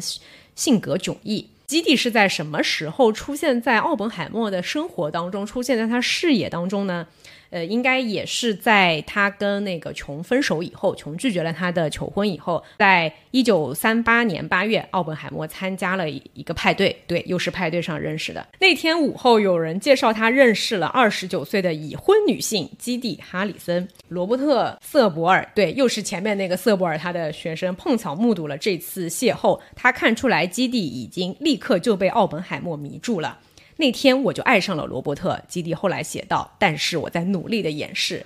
就这个他们同样都是在派对上面，但是琼和奥本海默的相遇是奥本海默追的琼，对吧？但是那个在跟基地的这场关系里面呢，是基地先追求的奥本海默，而且当时他还是已婚的身份。”他们这个官宣就是一个修罗场，为什么这么说呢？就是他们也是参加一个呃，奥本海默带着基底去参加了一个聚会，而且那个聚会呢，聚会的女主人就是奥本海默新晋的情人，这个情人叫什么名字也不重要了，反正就是一个修罗场。说回到 ZD 这个人本身啊，就是在书里面其实也是花了蛮多的篇幅去介绍这个人物的形象的，包括在电影里面，呃，除了听听证会那个呃令人拍案叫绝的这个。呃，场景以外呢，其实电影里面他的戏份也是比较的多的。那基地他的出身，呃，人物介绍这块在电影里面没有展开嘛？那我们这里就补充一下一些电影里面可能没有涵盖到的关于人物的一些介绍。她呢是真正的贵族出身的公主，嗯。这个电影里完全没有感觉到，对，电影里面可能是完全都没有。这个我确实是之前看书之前是不知道的。如果呃，书里是说，如果琼看起来是像一位公主，那么基蒂则自称是货真价实的公主，只不过她来自德国皇室。其实书里说的是她自称是，就是这个可能也是有待考证啊。但嗯，说是什么，他收到的那种信件，从德国就是他亲戚寄给他的信件，收件收件人写的都是凯瑟琳殿下。然后说他的呃，在哪里哪里有什么城堡啊，各种有的没的，反正就是听起来，哪怕不是真正的公主，也至少是一个贵族阶级的出身，皇皇亲国戚，对。就是反正家里是有一些皇室的血统的，嗯，但是他这个贵族的身份或者这种呃皇室的血统呢，哎，跟他的婚姻状况似乎也是完全没有关系啊。他在跟奥本海默结婚之前是有过三任的丈夫，第一任丈夫是他年轻不懂事，二十二岁闪婚，就是次年就离婚了，因为他发现他的那个丈夫既是瘾君子又是同性恋。然后第二任丈夫呢是嗯，也是一位那个美共的成员嘛。算是当时的一个富二代吧。后来她的第二任丈夫应该是还去参加了那个西班牙内战，战死在那个战场上面。但是在那之前，其实他们的婚姻就有点问题了。怎么说呢？没有物质的爱情就是一盘散沙。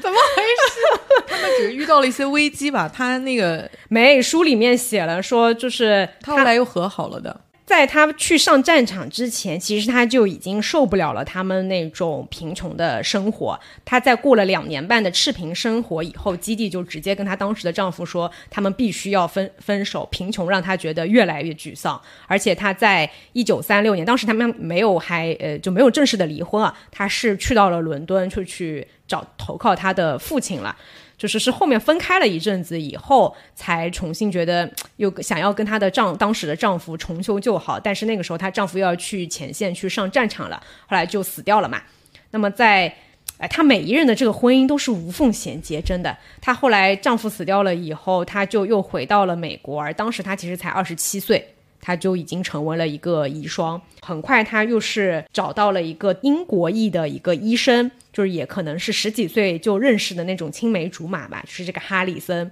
一个大冤种哈，就是头脑发热，这俩人就结婚了。但是基地自己后来也说，他一开始就觉得这个这段婚姻应该是持续不了的，他们两个并不般配。但他当时一方面也是要走出上一段婚姻的伤痛嘛，另外一方面他确实也是需要一个相对稳定的生活，于是他就跟这个哈里森医生就呃在一起了。后面他在呃结婚以后还去还去学了植物学吧，因为他曾经其实是大学没有毕业的，就是没有好好上学，很年轻就就各种放荡的生活。那么后面是他在前呃一次派对上面就认识了奥本海默嘛，然后他俩就在一起了，而且这两个人。就是这种，尽管基地是有夫之妇，他们并没有刻意的去隐瞒婚外情，就非常的正大光明。哎，那是因为他跟哈里森当时的婚姻已经处在一种有名无实的一开始，可能这个在一起，本来他也没觉得特别要长久，他也觉得不合适，就是可能是为了一些物质生活，就是想要一个稳定的生活，还是怎么样，就两人就在一起了。然后是到一九四零年夏天的时候，当时基地是三十岁，奥本海默是三十六岁。哦，这就非常的令人难以理解的一段情情节就出现了。奥本海默打电话给哈里森医生，就是基地当时的那个丈夫，呃，他告诉哈里森他的妻子怀孕了，就是基地当时怀孕了，怀的是奥本海默的孩子。对，哈里森还跟他说，这孩子应该是你的，是吗？好像是。然后说这两个男人达成了共识，他们都认为哈里森和基地应该离婚，然后奥本海默就可以娶她为妻。整件事情处理的克制礼貌。哈里森告诉美国联邦调查局，他和奥本海默夫妇仍保保持着良好的关系，就一整个不能理解。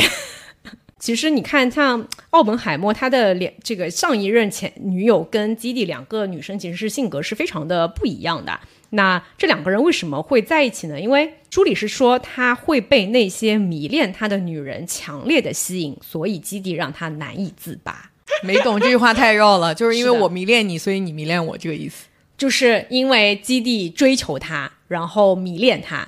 可能满足了他的一些心理的需求。不知道，不知道。但是书里其实一直在说，奥本海默是一个非常受女性欢迎的男生。嗯，毕竟他又高又帅又有钱又有脑子，除了情商低会打断人家说话以外，还有礼仪，对不对？对，你就觉得嗯，还非常的有教养。呀，但是我我我其实没觉得琼和基地的那个性格差异非常大，就他们肯定有自己不同的地方。但读这本书的时候，我会觉得这两个人有一个共通点，就是他们都很强势。他们跟奥本海默的关系当中，琼和基地都是在主导奥本海默的啊，这个是有相似的地方。他们可能在性格上面，琼会比较的纠结、优柔寡断一些，尤其在对待感情方面。可能像那个基地的话，就会比较的果断一些。他很清楚自己要什么，火速的跟奥本海默在一起了。他对待每自己的每段感情都是这样子。就两个人可能在一个比较优柔寡断一点，一个比较果断一点。朋友评价他俩的婚姻说，呃，往往互补的性格会造成一桩美好的婚姻。就像现在大家可能找对象，对吧？一个 I 人要找一个 E 人，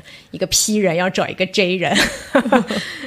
就他俩的这个婚姻呢，就是也不是所有的人都觉得这两个人在一起很合适的。比如他奥本海默家的大多数的亲戚，就对于基地还挺反感的，而且对他的评价都很负面。包括奥本海默身边的一些朋友，也不是很喜欢基地。另外，我还想分享一个，就是说，在电影里面，可能在那个我看网上也有很多观众讨论到的是，他们对于自己的家庭，尤其是这个后面有了孩子以后嘛，似乎这两个人好像真的都不喜欢孩子。他们，但是他们为什么会结婚呢？也是因为基地怀孕了嘛。他们的第一个孩子是生了一个儿子，叫彼得。这个是在去到洛斯阿拉莫斯去开始那个呃曼哈顿计划之前的事情。对对对，而且其实看我记得电影里面。就是奥本海默有一个结束了一天的工作回到家，然后发现基地他在那个客厅里面喝酒，然后孩子在那边哇哇大哭。先抱了一下奥本海默，就跟基地说：“你怎么不去哄一下孩子？”然后基地说：“我都已经哄了一哄天了一整天了。”是的，然后就直接转身而去。嗯，嗯，这段真的很令人生气。就怎么说？我觉得基地他也不是不喜欢带孩子，他可能就是不太会带孩子。嗯，在那个婴儿很小的时候，而且奥本海默本来就是一个人，他父母其实也不在身边嘛，就相当于说这个孩子就扔给了基地，自己要带。然后如果这个孩子哭了一天，你想晚上，就我觉得嗯要疯呀，因为你在电影院里听那个小孩哭的声音，你已经有点哦，就他一直在哭，一直在哭，不停的哭。对对。所以呢，后面他们几周以后，呃，夫妇俩就联系了希瓦利埃夫妇，嗯，请他们去帮忙照顾孩子。是的，对我记得是，电影里是他自己开车把那个孩子送到西瓦利埃家，说。对，说能不能请他们收留一下忙，嗯，是应该是照顾了他两个多月吧。嗯对。给那个基地一段时间，让他脱离一下这个育儿的是的。一些基地其实后来也带了小孩的，在那个曼哈顿计划的时候，嗯。他一直带着那个大儿子，然后也后来也怀孕了，然后生了一个女儿，但是女儿后来也是自杀死掉了。是的，嗯，她后面又生了一个女儿嘛，那个应该是在洛斯阿拉莫斯的时候，对呃，再次怀孕又生了一个女儿。但她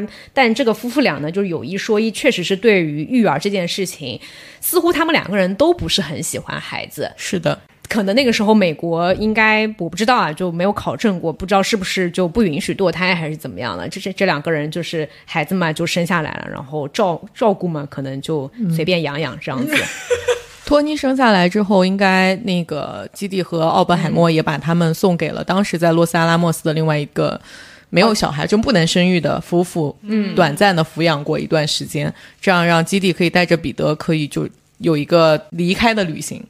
就出去了。那时候应该托尼也没有满周岁，就也非常小。在基地带着彼得在外面的时候，有的时候奥本海默会跑到这个朋友家里去，跟他象征性的聊一些事情，但是从来都不会提起来说我要看一下孩子。直到这个朋友应该叫谢尔，他主动提出来说、你要不要看一下托尼呢？呢，他就还不错呢，还挺好呢过的。他就说好呀好呀，我看一下小孩。嗯，然后在这个时候，书里就说奥本海默提出来跟谢尔说你要不要考虑？他就发现谢尔跟孩子的关系非常好，他就说你提出来说你要不要收养对他说：“那你愿意收养他吗？” 对，嗯，导致朋友对方非常的震惊，说你这个想法跟嗯基地有没有商量过？他说我还没有，我想先看一下你的想法，但是就可能觉得我们没有那个能力可以把这个小孩照料好。不过他们最后还是没有把托尼送到给别人抚养，嗯，而且根据后面的故事情节来讲，基地其实还蛮依靠托尼的，有的时候就他虽然对托尼有非常多的管束，但托尼其实后来非常早熟，当然也像安妮刚才提到的，也他继承了他父亲的语言天赋，是的，嗯，会说很多国的语言。是的，嗯但是托尼好像后来想要申请联合国的一个职位，因为他如果要申请那个职位，也要遭到一些这种，政治。就是因为父亲的一些嗯影影响响，其实他儿子和女儿都被影响了，但是儿子一直把他父亲的这个身份，就他一直没有告诉别人说他是奥本海默的儿子。对对，呃，我看网上也有很多人批评这个基地，觉觉得她是一个不称职的妻子、不称职的母亲嘛，尤其是关于她酗酒的这一点，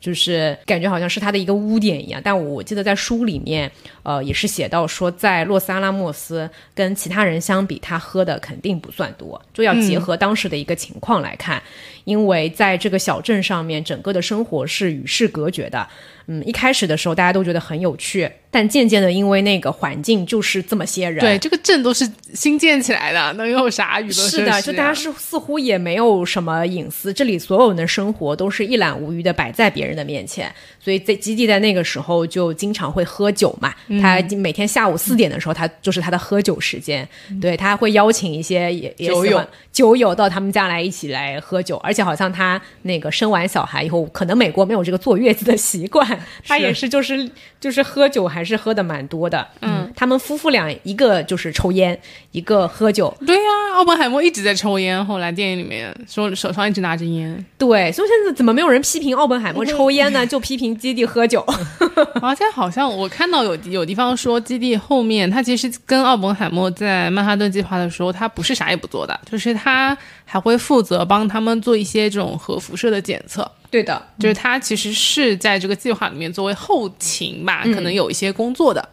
书里有提到说，那边科学家大部分他们的配偶都会在里面负责或多或少的负责一些工作。嗯，其实这样一个安排也是为了减少洛斯阿拉莫斯的人员，嗯，然后提高整个项目的保密性。对，他在最开始想要拉拢那些科学家都过去的时候，他就是这样跟他谈的，因为他们都会说：“我有家人，说你可以把家人都带过去。”对，嗯 嗯。那后面其实，在奥本海默去世以后，基地他跟曾经的奥本海默的一个学生，就是我们前面有提到的罗伯特·瑟伯尔一起生活嘛？对，有没有？应该没有结婚，但他们应该是在一起生活的。当有其他的一位朋友称呼瑟伯尔为罗伯特的时候，基地严厉的斥责说：“你不要叫他罗伯特，只有一个罗伯特。”还是很爱。对，所以他们俩的这种关系其实也很难说得清楚。我就想想，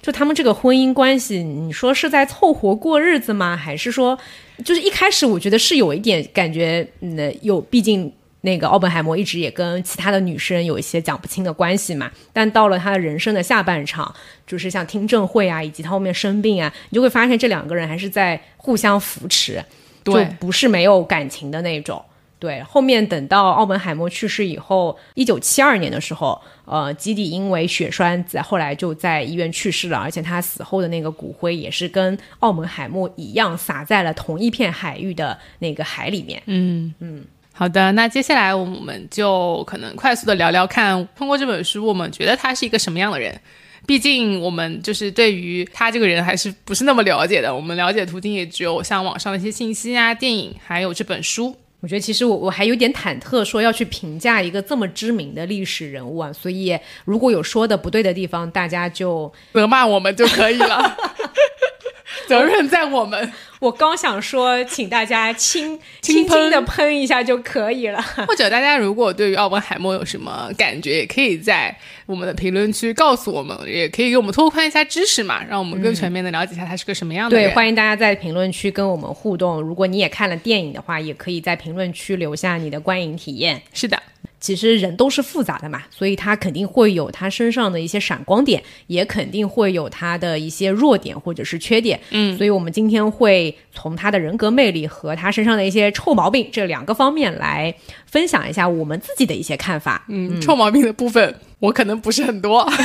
不太敢讲。那安妮主要负责夸夸他。对我主要来先夸一下他这个非常聪明的脑子。和他这个人格魅力，我总结了三个点。关于他这个学霸人设的话，从小一个是他脑子就特别好，是一个天才，再加上他非常优渥的家境，给他提供了很好的一个土壤。所以，不管是从他小时候七岁左右开始喜欢矿石诗歌，还是后来十二岁开始，他的父亲送给他这些专业的显微镜啊。后来一直到他当在学校里当教授或者去哈佛读书，其实家里面都给了他非常多的一个经济支持。那第二个点就是他的语言天赋非常好，加上脑子好，加上刻苦钻研，加涉猎广泛，加充满想象力。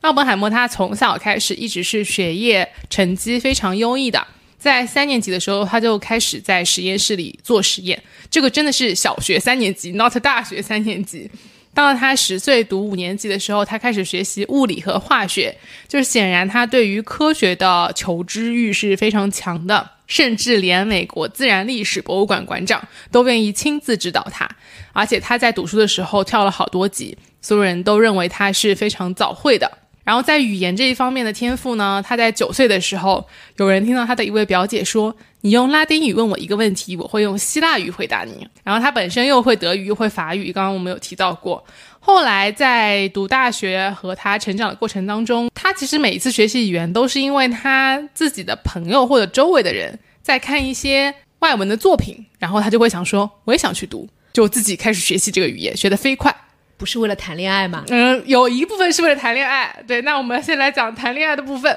曾经在刚刚到莱顿大学六周的时候，就用荷兰语做了一次演讲啊，这个在电影里面也有的。对，这是一门他自学的语言，周围的人都感到非常的震惊。他的荷兰朋友对他的充满激情的演讲印象深刻，也是在那个时候，他们开始亲切的叫他奥比。这个是后来他让大家都叫他的一个名字。他掌握这门新的语言呢。可能还得益于一位女士的帮助。根据物理学家亚伯拉罕·派斯的说法，奥本海默与一位名叫苏珊的年轻荷兰女子有过一段恋情。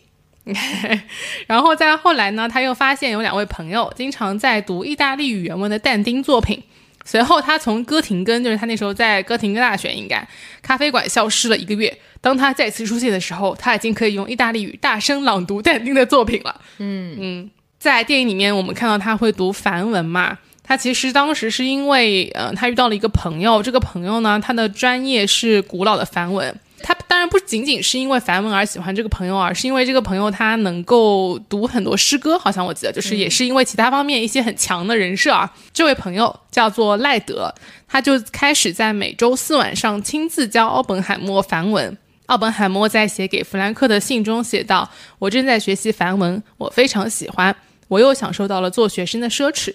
虽然大部分同学和朋友觉得他这个新爱好还是有点奇怪的，但是介绍奥本海默认识赖德的一个哈罗德，他认为这很好理解。他说他喜欢挑战有难度的事情，因为大多数事情对他来说都轻而易举，只有那些真正困难的事情能够吸引他的注意力。而且奥本海默喜欢神秘的、扑朔迷离的东西，得益于他的这个良好的天赋，不久以后奥本海默就能够读博加梵歌了。而且刚刚我有提到说他其实。不止说对于物理学非常的感兴趣嘛，他还涉猎广泛，因为他从小就喜欢诗歌，后来长大了以后，他又读了非常多的书，还有像刚米娅提到那个琼，他喜欢莎士比亚，我记得他好像也都是对读过的。他对英国文学也蛮了解的，所以琼跟他刚认识的时候，因为琼也是呃父亲就是研究英国文学的嘛，所以两个人之间在这块也有很多的一些兴趣爱好的共同点。嗯，再加上他其实是一个非常刻苦努力的人。嗯，当然书里面有写说他并不想表达出来。这里是讲到他之前在哈佛选专业的时候，他先是选了化学专业嘛，然后他就是决心要在三年内毕业。嗯，他确实也是三年内毕业了。但是每学期最多只能够修六门课程，即便如此，每学期他都会设法额外旁听两三门课程，几乎没有社交生活的奥本海默把大量的时间花在了学习上。但是他努力隐藏这一事实，因为对他来说有一点非常重要，那就是他的才华都是天生的。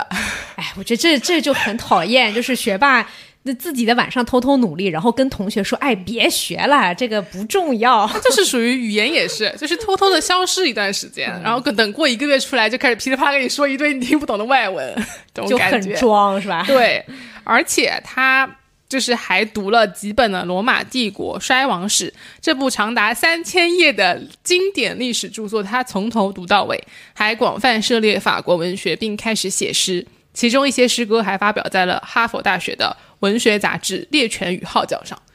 全领域开花。是的，最后我总结了一个点就是他的这种人际关系，因为我们刚刚有提到说他其实是有自己的一个筛选的原则的，或者说他自己天生就对人有那种评价。在哈佛大学读书的那段时间，他是比较抑郁的，因为他周围是没有什么朋友跟他在一起，只有一个室友，还有另外一个朋友，好像是后来很快就去了英国了，所以他一个人一直在自己脑子里在想一些科学的东西，然后整个人是比较孤独的。但是到了哥廷根大学以后，他是第一次意识到说自己可以从别人那里学习，他开始经历了一些重要的变化，开始跟人家交流了。以前他一直是把自己锁在屋子里的。但是后来他到了哥廷根以后，就开始认识了非常多的人。他应该是先在哈佛，又去了剑桥，再去了哥廷根大学对，在剑桥是那个物理实验的那个专业嘛。其实那段时间也都是过得非常不好的，嗯就整个人可能非常非常抑郁。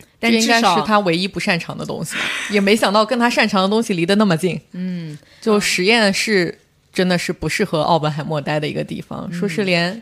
连两根电线都接不在一起，还是什么样？那有点夸张了吧？他应该是在理论物理方面比较强，理论物理他的弟弟是在实验物理方面比较厉害。是的，这里有讲到，他似乎把这个世界上的人分成了两类：值得他付出时间的人，以及不值得他浪费时间的人。弗兰克就是他弟弟说，对前一种人而言，这很棒。奥本海默希望身边每个人每件事都不同凡响，他与那些人交流时充满热情，这也会让他们感到自己很特别。一旦他认定一个人值得获得他的关注或友谊，他就总是给他们打电话或写信，帮他们点小忙或者送他们礼物。他永远不会是一个单调乏味的人。他甚至会热情地赞颂某个品牌的香烟，把他们拔高为某种不同凡响之物。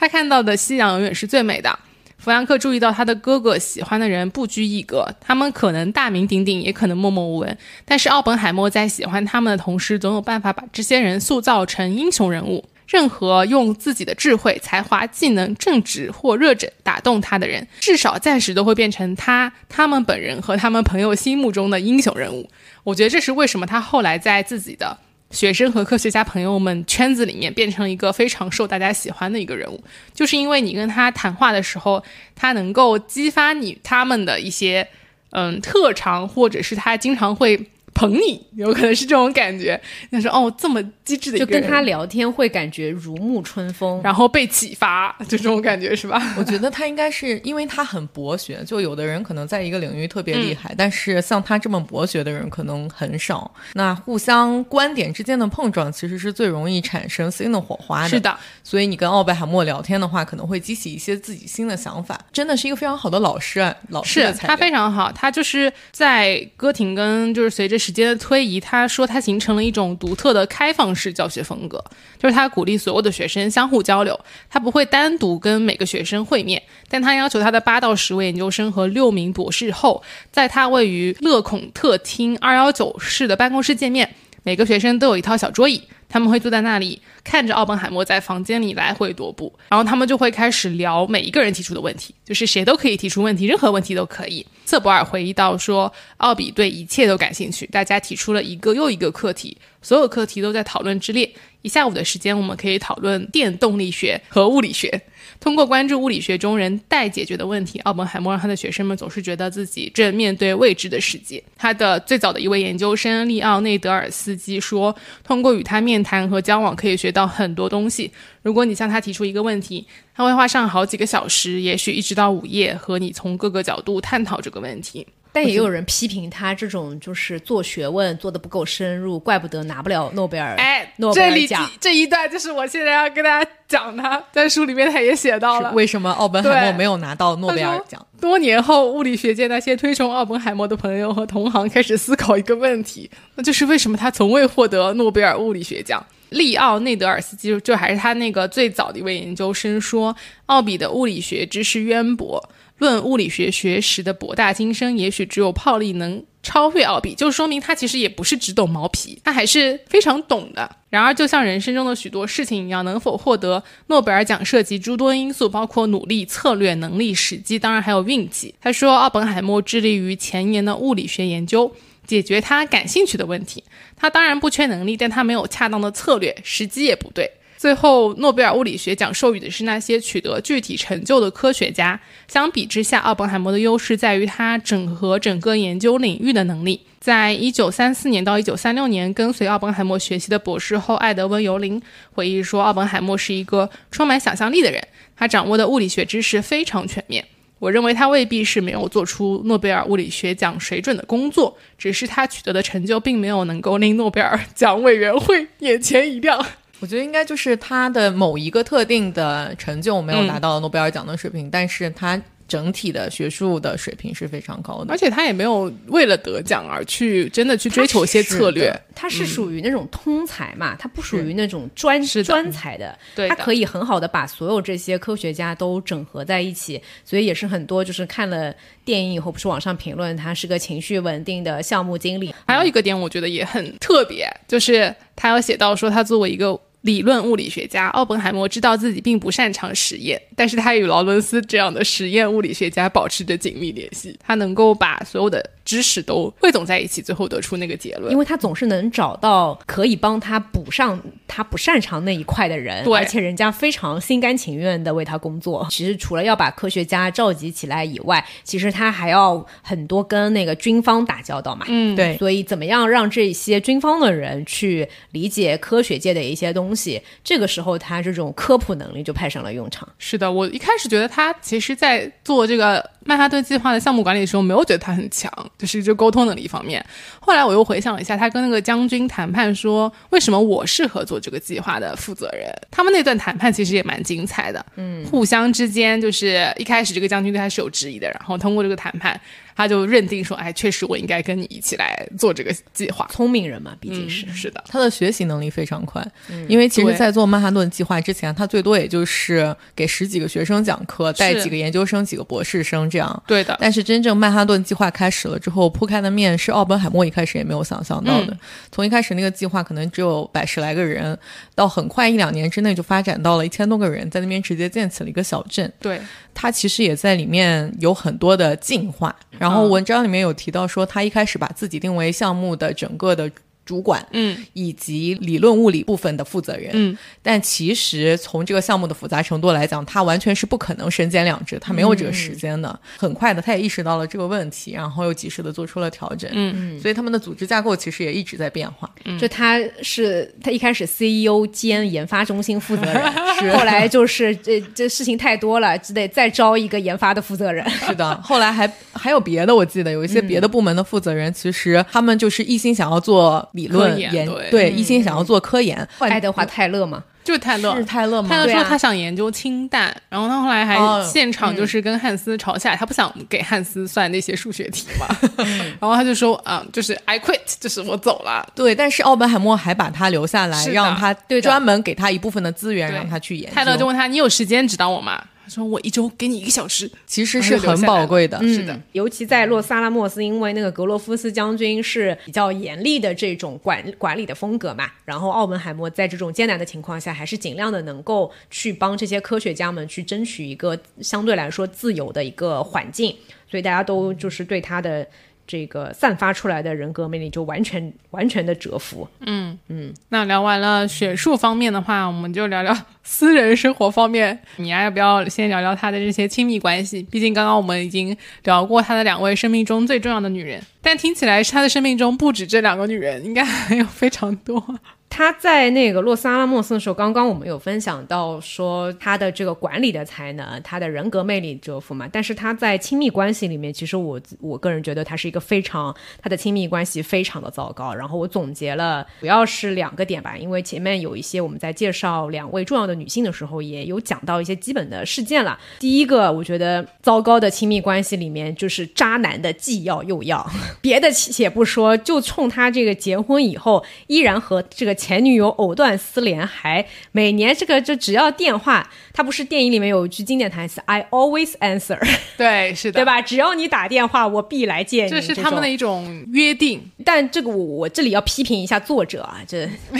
我觉得他。对于人物的评价也不是一个纯客观的角度、啊。对对对他在写到奥本海默的这个婚外情的关系的时候，他是一笔带过的。在书里面就是这么写的：说尽管奥本海默和基地已经结婚，但在一九三九到一九四三年，奥本海默每年都要见琼塔特洛克两次。在这几年间，奥本海默是否旧情复燃无从考证。唯一确定的是，他们仍会见面，且两人之间的情感关系也从未终止。就是明明是一段这么不堪的关系，但是他用一个非常中立的描述去写。但是他在写到奥本海默的妻子基地的时候，其实用的一些字眼，我觉得都还挺刻薄的。就是纯粹的男性视角。想想看，他们也是上个世纪三十年代到五十年代出生的人，嗯，比起来，嗯、书里面的这些非常具有倾向性的描写，我觉得在电影里面诺兰处理的已经算是很有求生欲了。哎，是的，虽然诺兰到现在在网上还是受到了很多批判，但是比起原著来讲，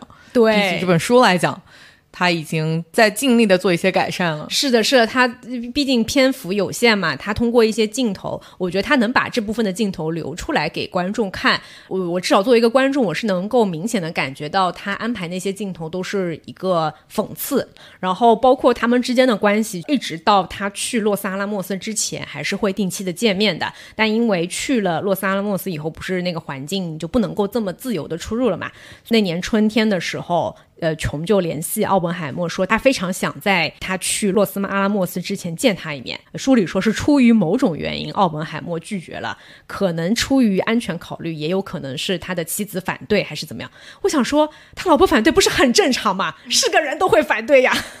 而且结婚以后，他出去婚外情约会的时候，其实联邦调查局一直都是有在监视他们的。就会监视这两个人的行为。在听证会上面，当时我记得也是那个电影里面也有这一段，就是有质问他说为什么还要再去见那个琼塔特洛克，然后奥本海默他回答说。因为他还爱着我，他的妻子吉吉就坐在他的旁边，然后他在接受质问的时候就这么说。然后那个镜头的处理上面，在这段我记得是用了一些艺术的手法，是他。还是坐在那个房间里面，但他突然变成一个就是没有穿衣服的，是的，裸体的一个情况。其实反映他自己心里的不是真实的，应该是他反映他自己的一个情绪状态。他好像有点被扒了。对，所有的这些隐私，所有的这些个人生活，全部都赤裸的展现在那个听众的眼前。对，这个好像也是后来所有听证会的细节被公布之后，奥本海默的支持者对于斯特劳斯强烈反对的一部分。嗯，就是他们在听证会当中设计了大量。跟奥本海默是否忠于国家并不相关的内容，是的，其实就是为了羞辱他。而且他的妻子基地其实肯定是知道这些事情的嘛，但是他的意思是说，你为什么不反抗？你还要允许他们对我们的私人生活就这样？毫无尊严的，就是指手画指手画脚，要这样允许他们做这种事情，还要多久？你为什么不反抗？对的。后来那个呃，琼自杀了以后，奥本海默听说了这个消息以后，也是非常的难过嘛。电影里面我记得他是躲到了一个什么山里面，还是在。哪里？然后是后来还是还是基地找到了他，告诉他要振作起来。对，就是有一种怒其不争，就是他可能情感那块还是太丰富了，我觉得有种放下了自己的工作那种感觉，就是感性超过理性。然后基地就是那种直接把他摇醒，说你现在任务是研究原子弹。从这个角度来说，基地也是个大冤种，但是他可能也是有自己的目的。他跟奥本海默在一起，他肯定也是知道他是一个多情的人。既然他当时做了这样的。选择他一定也是有所图的，嗯。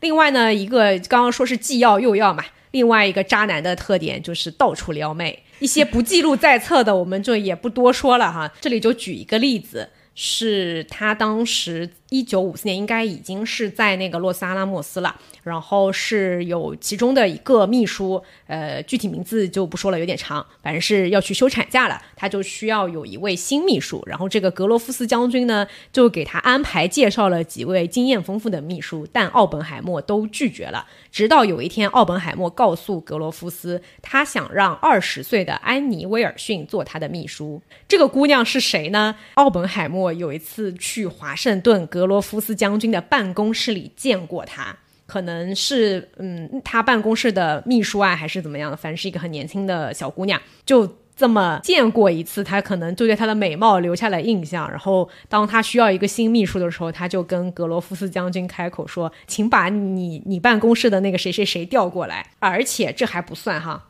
安妮威尔逊被真的后来去当了他的秘书以后呢，嗯，我觉得这一段放在现在的职场里面就是一个性骚扰。他干了什么事情呢？奥本海默邀请这个安妮威尔逊去他的家里面喝酒，而且给他灌酒，灌到不省人事。后来威尔逊只记得说自己不得不被人护送回他宿舍的房间。我们且不说奥本海默对他有没有一些企图啊，这个小姑娘自己脑子还是比较清楚的。她虽然也是对他的一个才华，就是也很怎么说，觉得这个人很好，然后很有才华，但是她并没有说要跟他发展到一些私人的关系上面。尽管她其实一直都有收到那个玫瑰花。后来基地也听到了这个谣言嘛，他就直接去找了那个威尔逊对质，质问他，直截了当的质问他是不是对奥本海默有所企图。威尔逊觉得五雷轰顶，不过后面他们倒是成为了朋友，因为基地也发现了这个小姑娘非常的震惊，从她震惊的表情当中，觉得她应该不是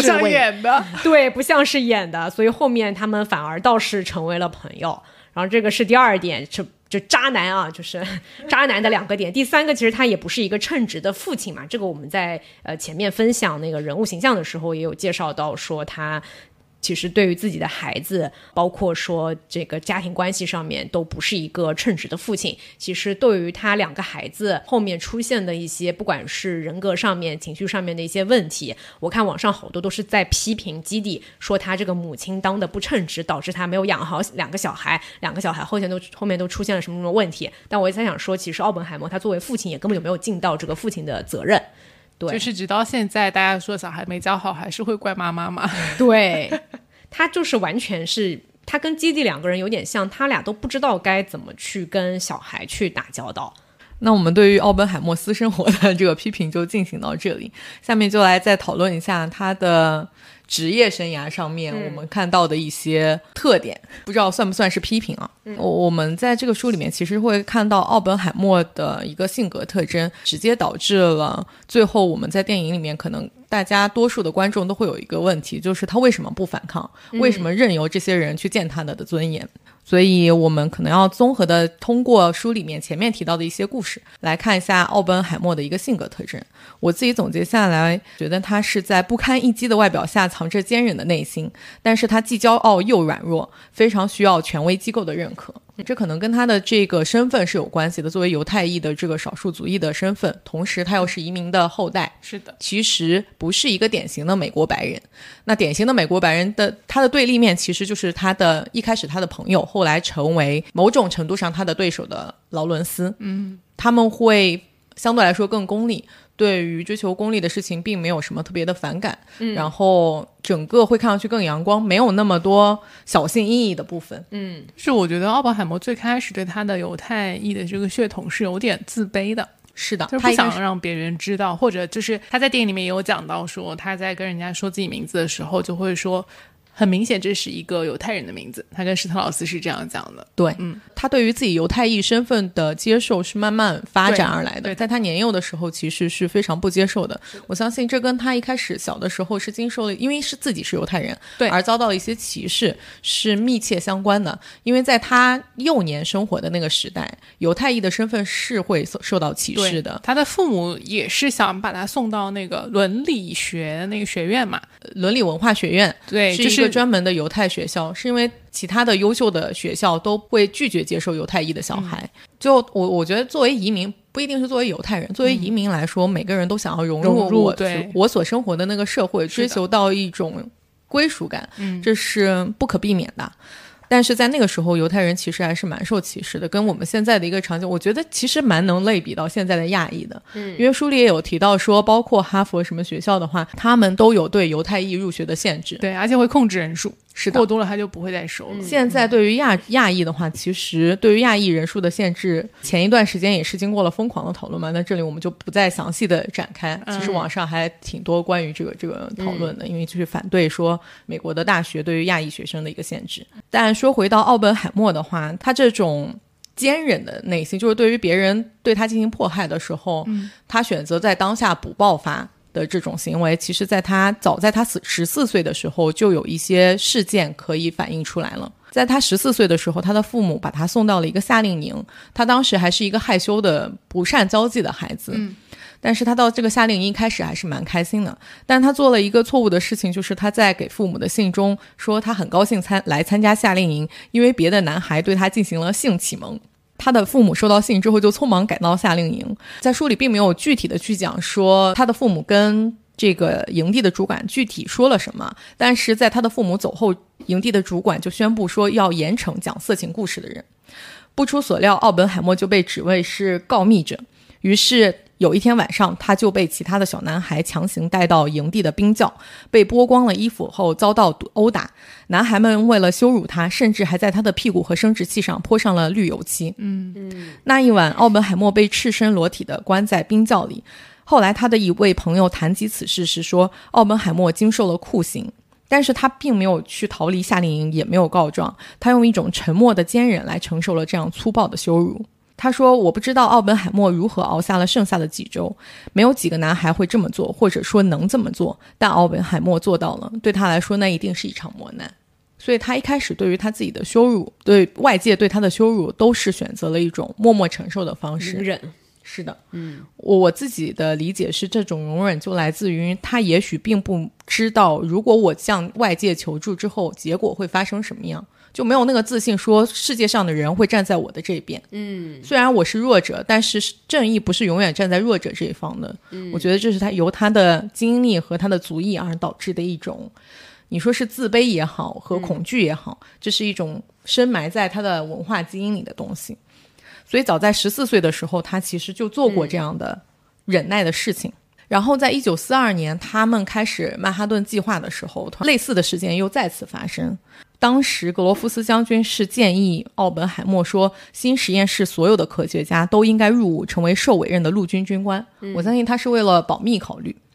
但科学家们其实不会接受这样一个安排的，因为他们崇尚的是自由的讨论和思想的沟通，这样才能促进研究的发展。但是奥本海默是同意了的，就他自己首先入伍了。他为了入伍去参加了体检，甚至他都通不过体检，还要求特殊审批才能入伍。而且他后面书里面写的是说，他还自他是他自己要求穿那个军装的。这个在电影里面做了一些处理是。改成说格罗夫斯要求大家穿军装，他穿上了。后来拉比跟他说：“脱下你的可笑的衣服，好像是就是让他把军装脱下来。”对对对，就是这个跟书里稍微有点不太一样的。OK，书里是说他请人为自己量身定做了一套军官制服。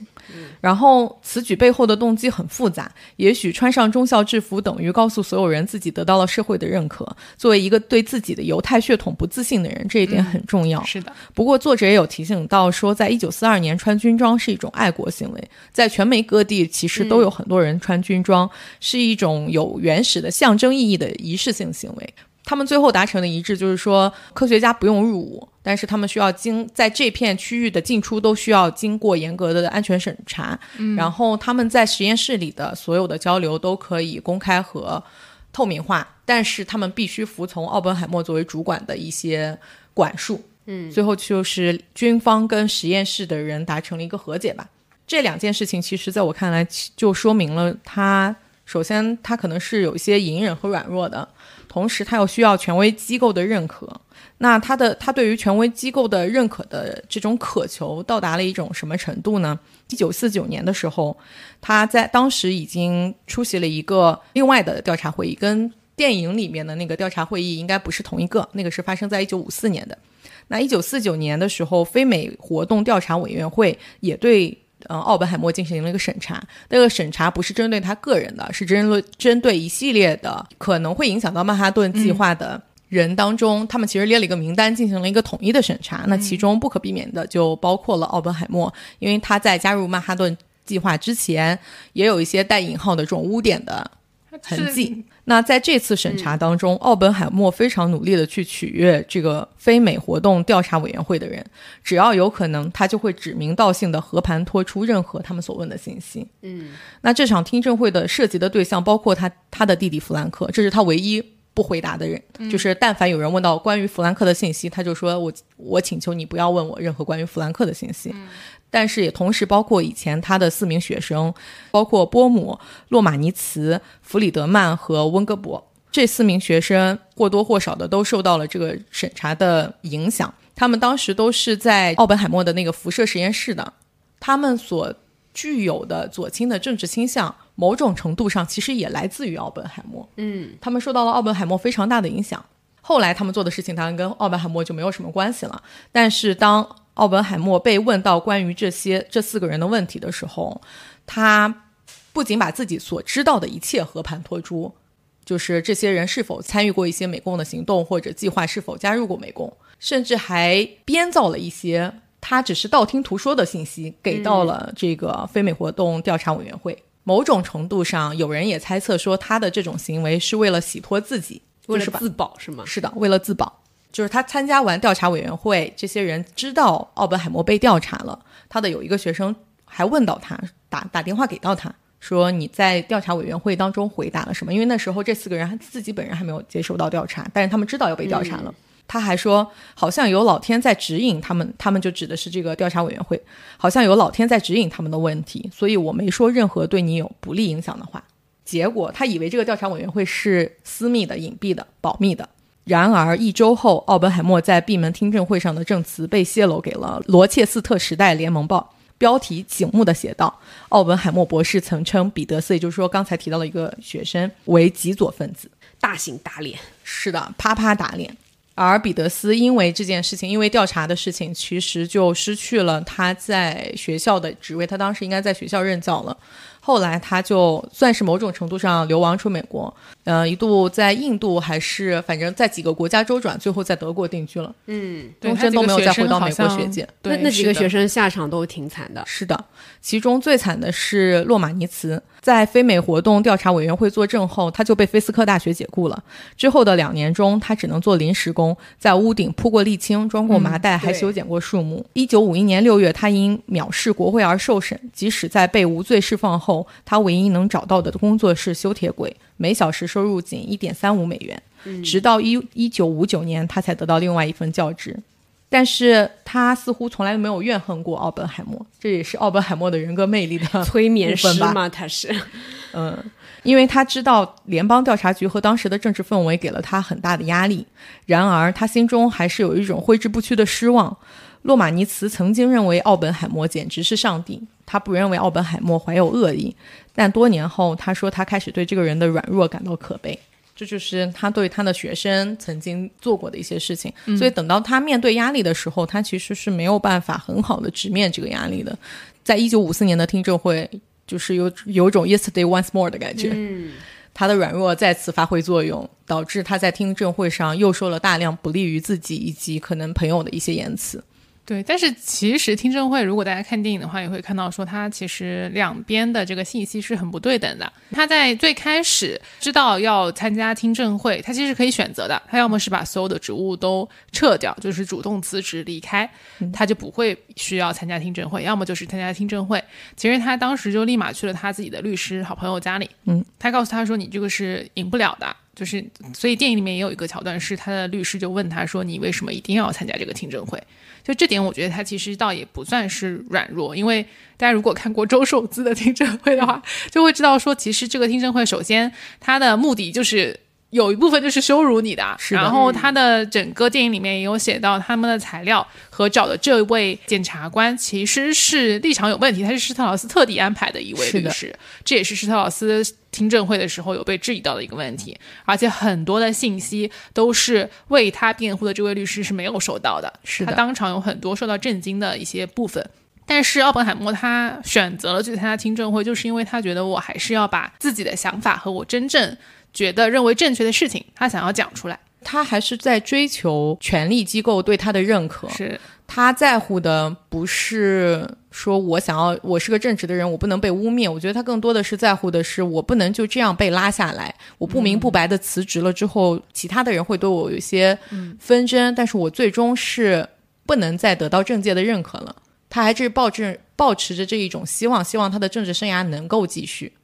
嗯，我记得电影里面我忘了是哪个角色也有批评他说说他就是想把自己塑造成一个殉道者。嗯，是的，哦，好像是拉比在说他，是一个很好的演员，说他在合适的时候可以把自己塑塑造成一个殉道者。嗯，然后他在去参加听证会之前，也应该问过爱因斯坦的意见，包括爱因斯坦后来接受采访的时候也也有告诉过采访他的记者，就是有人专门因为这件，因为奥本海默事件去采访爱因斯坦，希望得到他的一个态度。嗯，爱因斯坦说。奥本海默的问题在于，他爱上了一个不爱他的女人，这个女人就是美国政府。嗯，问题其实很简单，奥本海默只需去华盛顿告诉官员们，你们都是傻瓜，然后就可以回家了。就他比起爱因斯坦来讲，他可太不洒脱了，他还是执着于这些政界对他的认可。嗯对，就是对的。既要又要嘛。而且其实我当时在想，就是看完电影，我想说那个时代有这么多聪明的人，是不是其实他如果不是他，其他人也有可能能够造得出原子弹？那肯定只是肯定的在那个时间点上，以及包括他的一些这种可能组织的能力啊什么的，让他成为了一个比较适合的人选。时势造英雄嘛。是的，嗯是的，如果爱因斯坦没有发展出相对论，如果波尔他们没有去发展出量子力学，其实对奥本海默也不可能造出原子弹。嗯，所以他也是站在了时代的风口上。听证会结束之后，在等待听证会裁决的日子里，奥本海默其实就已经心里大概有数，说我的这个听证会是不会有什么好结果了。嗯他就在家里看电视，花了很多时间在看电视。那他看的是什么节目呢？是陆军对峙麦卡锡的参议院听证会。然后这件事情是什么呢？麦卡锡大家都知道的呀。其实本质上，奥本海默事件也是麦卡锡美国的文革，哎，对，虽然麦卡锡没参与，但本质上是一个麦卡锡事件的影响。陆军和麦卡锡的参议院对峙的这个过程当中，整个的听证会都被现场直播了出来，而且直播了整整呃整整一个月，在整个五月，估计有两千万美国人都在收看麦卡锡和军方法律顾问去唇枪舌剑，然后奥本海默就被这个连续剧惊呆了，他又想说啊，原来还能这样反抗。所以对他个人来讲，应该是一个非常痛心疾首的经历。所以从本质上来讲，他的这种政治上的天真一直是存在的。他是一个特别优秀的政治家。我觉得可以从刚刚锦鲤分享的这段，很明显，他就是一个很纠结的人啊。对他其实不是，所以我我们为什么前面说基地跟他的性格完全不一样？基地就是那种很清楚的知道自己的立场是什么，我自己要得到的是什么，接下来要做什么。对，但是奥本海默他就好像一直是在纠结，包括像在整个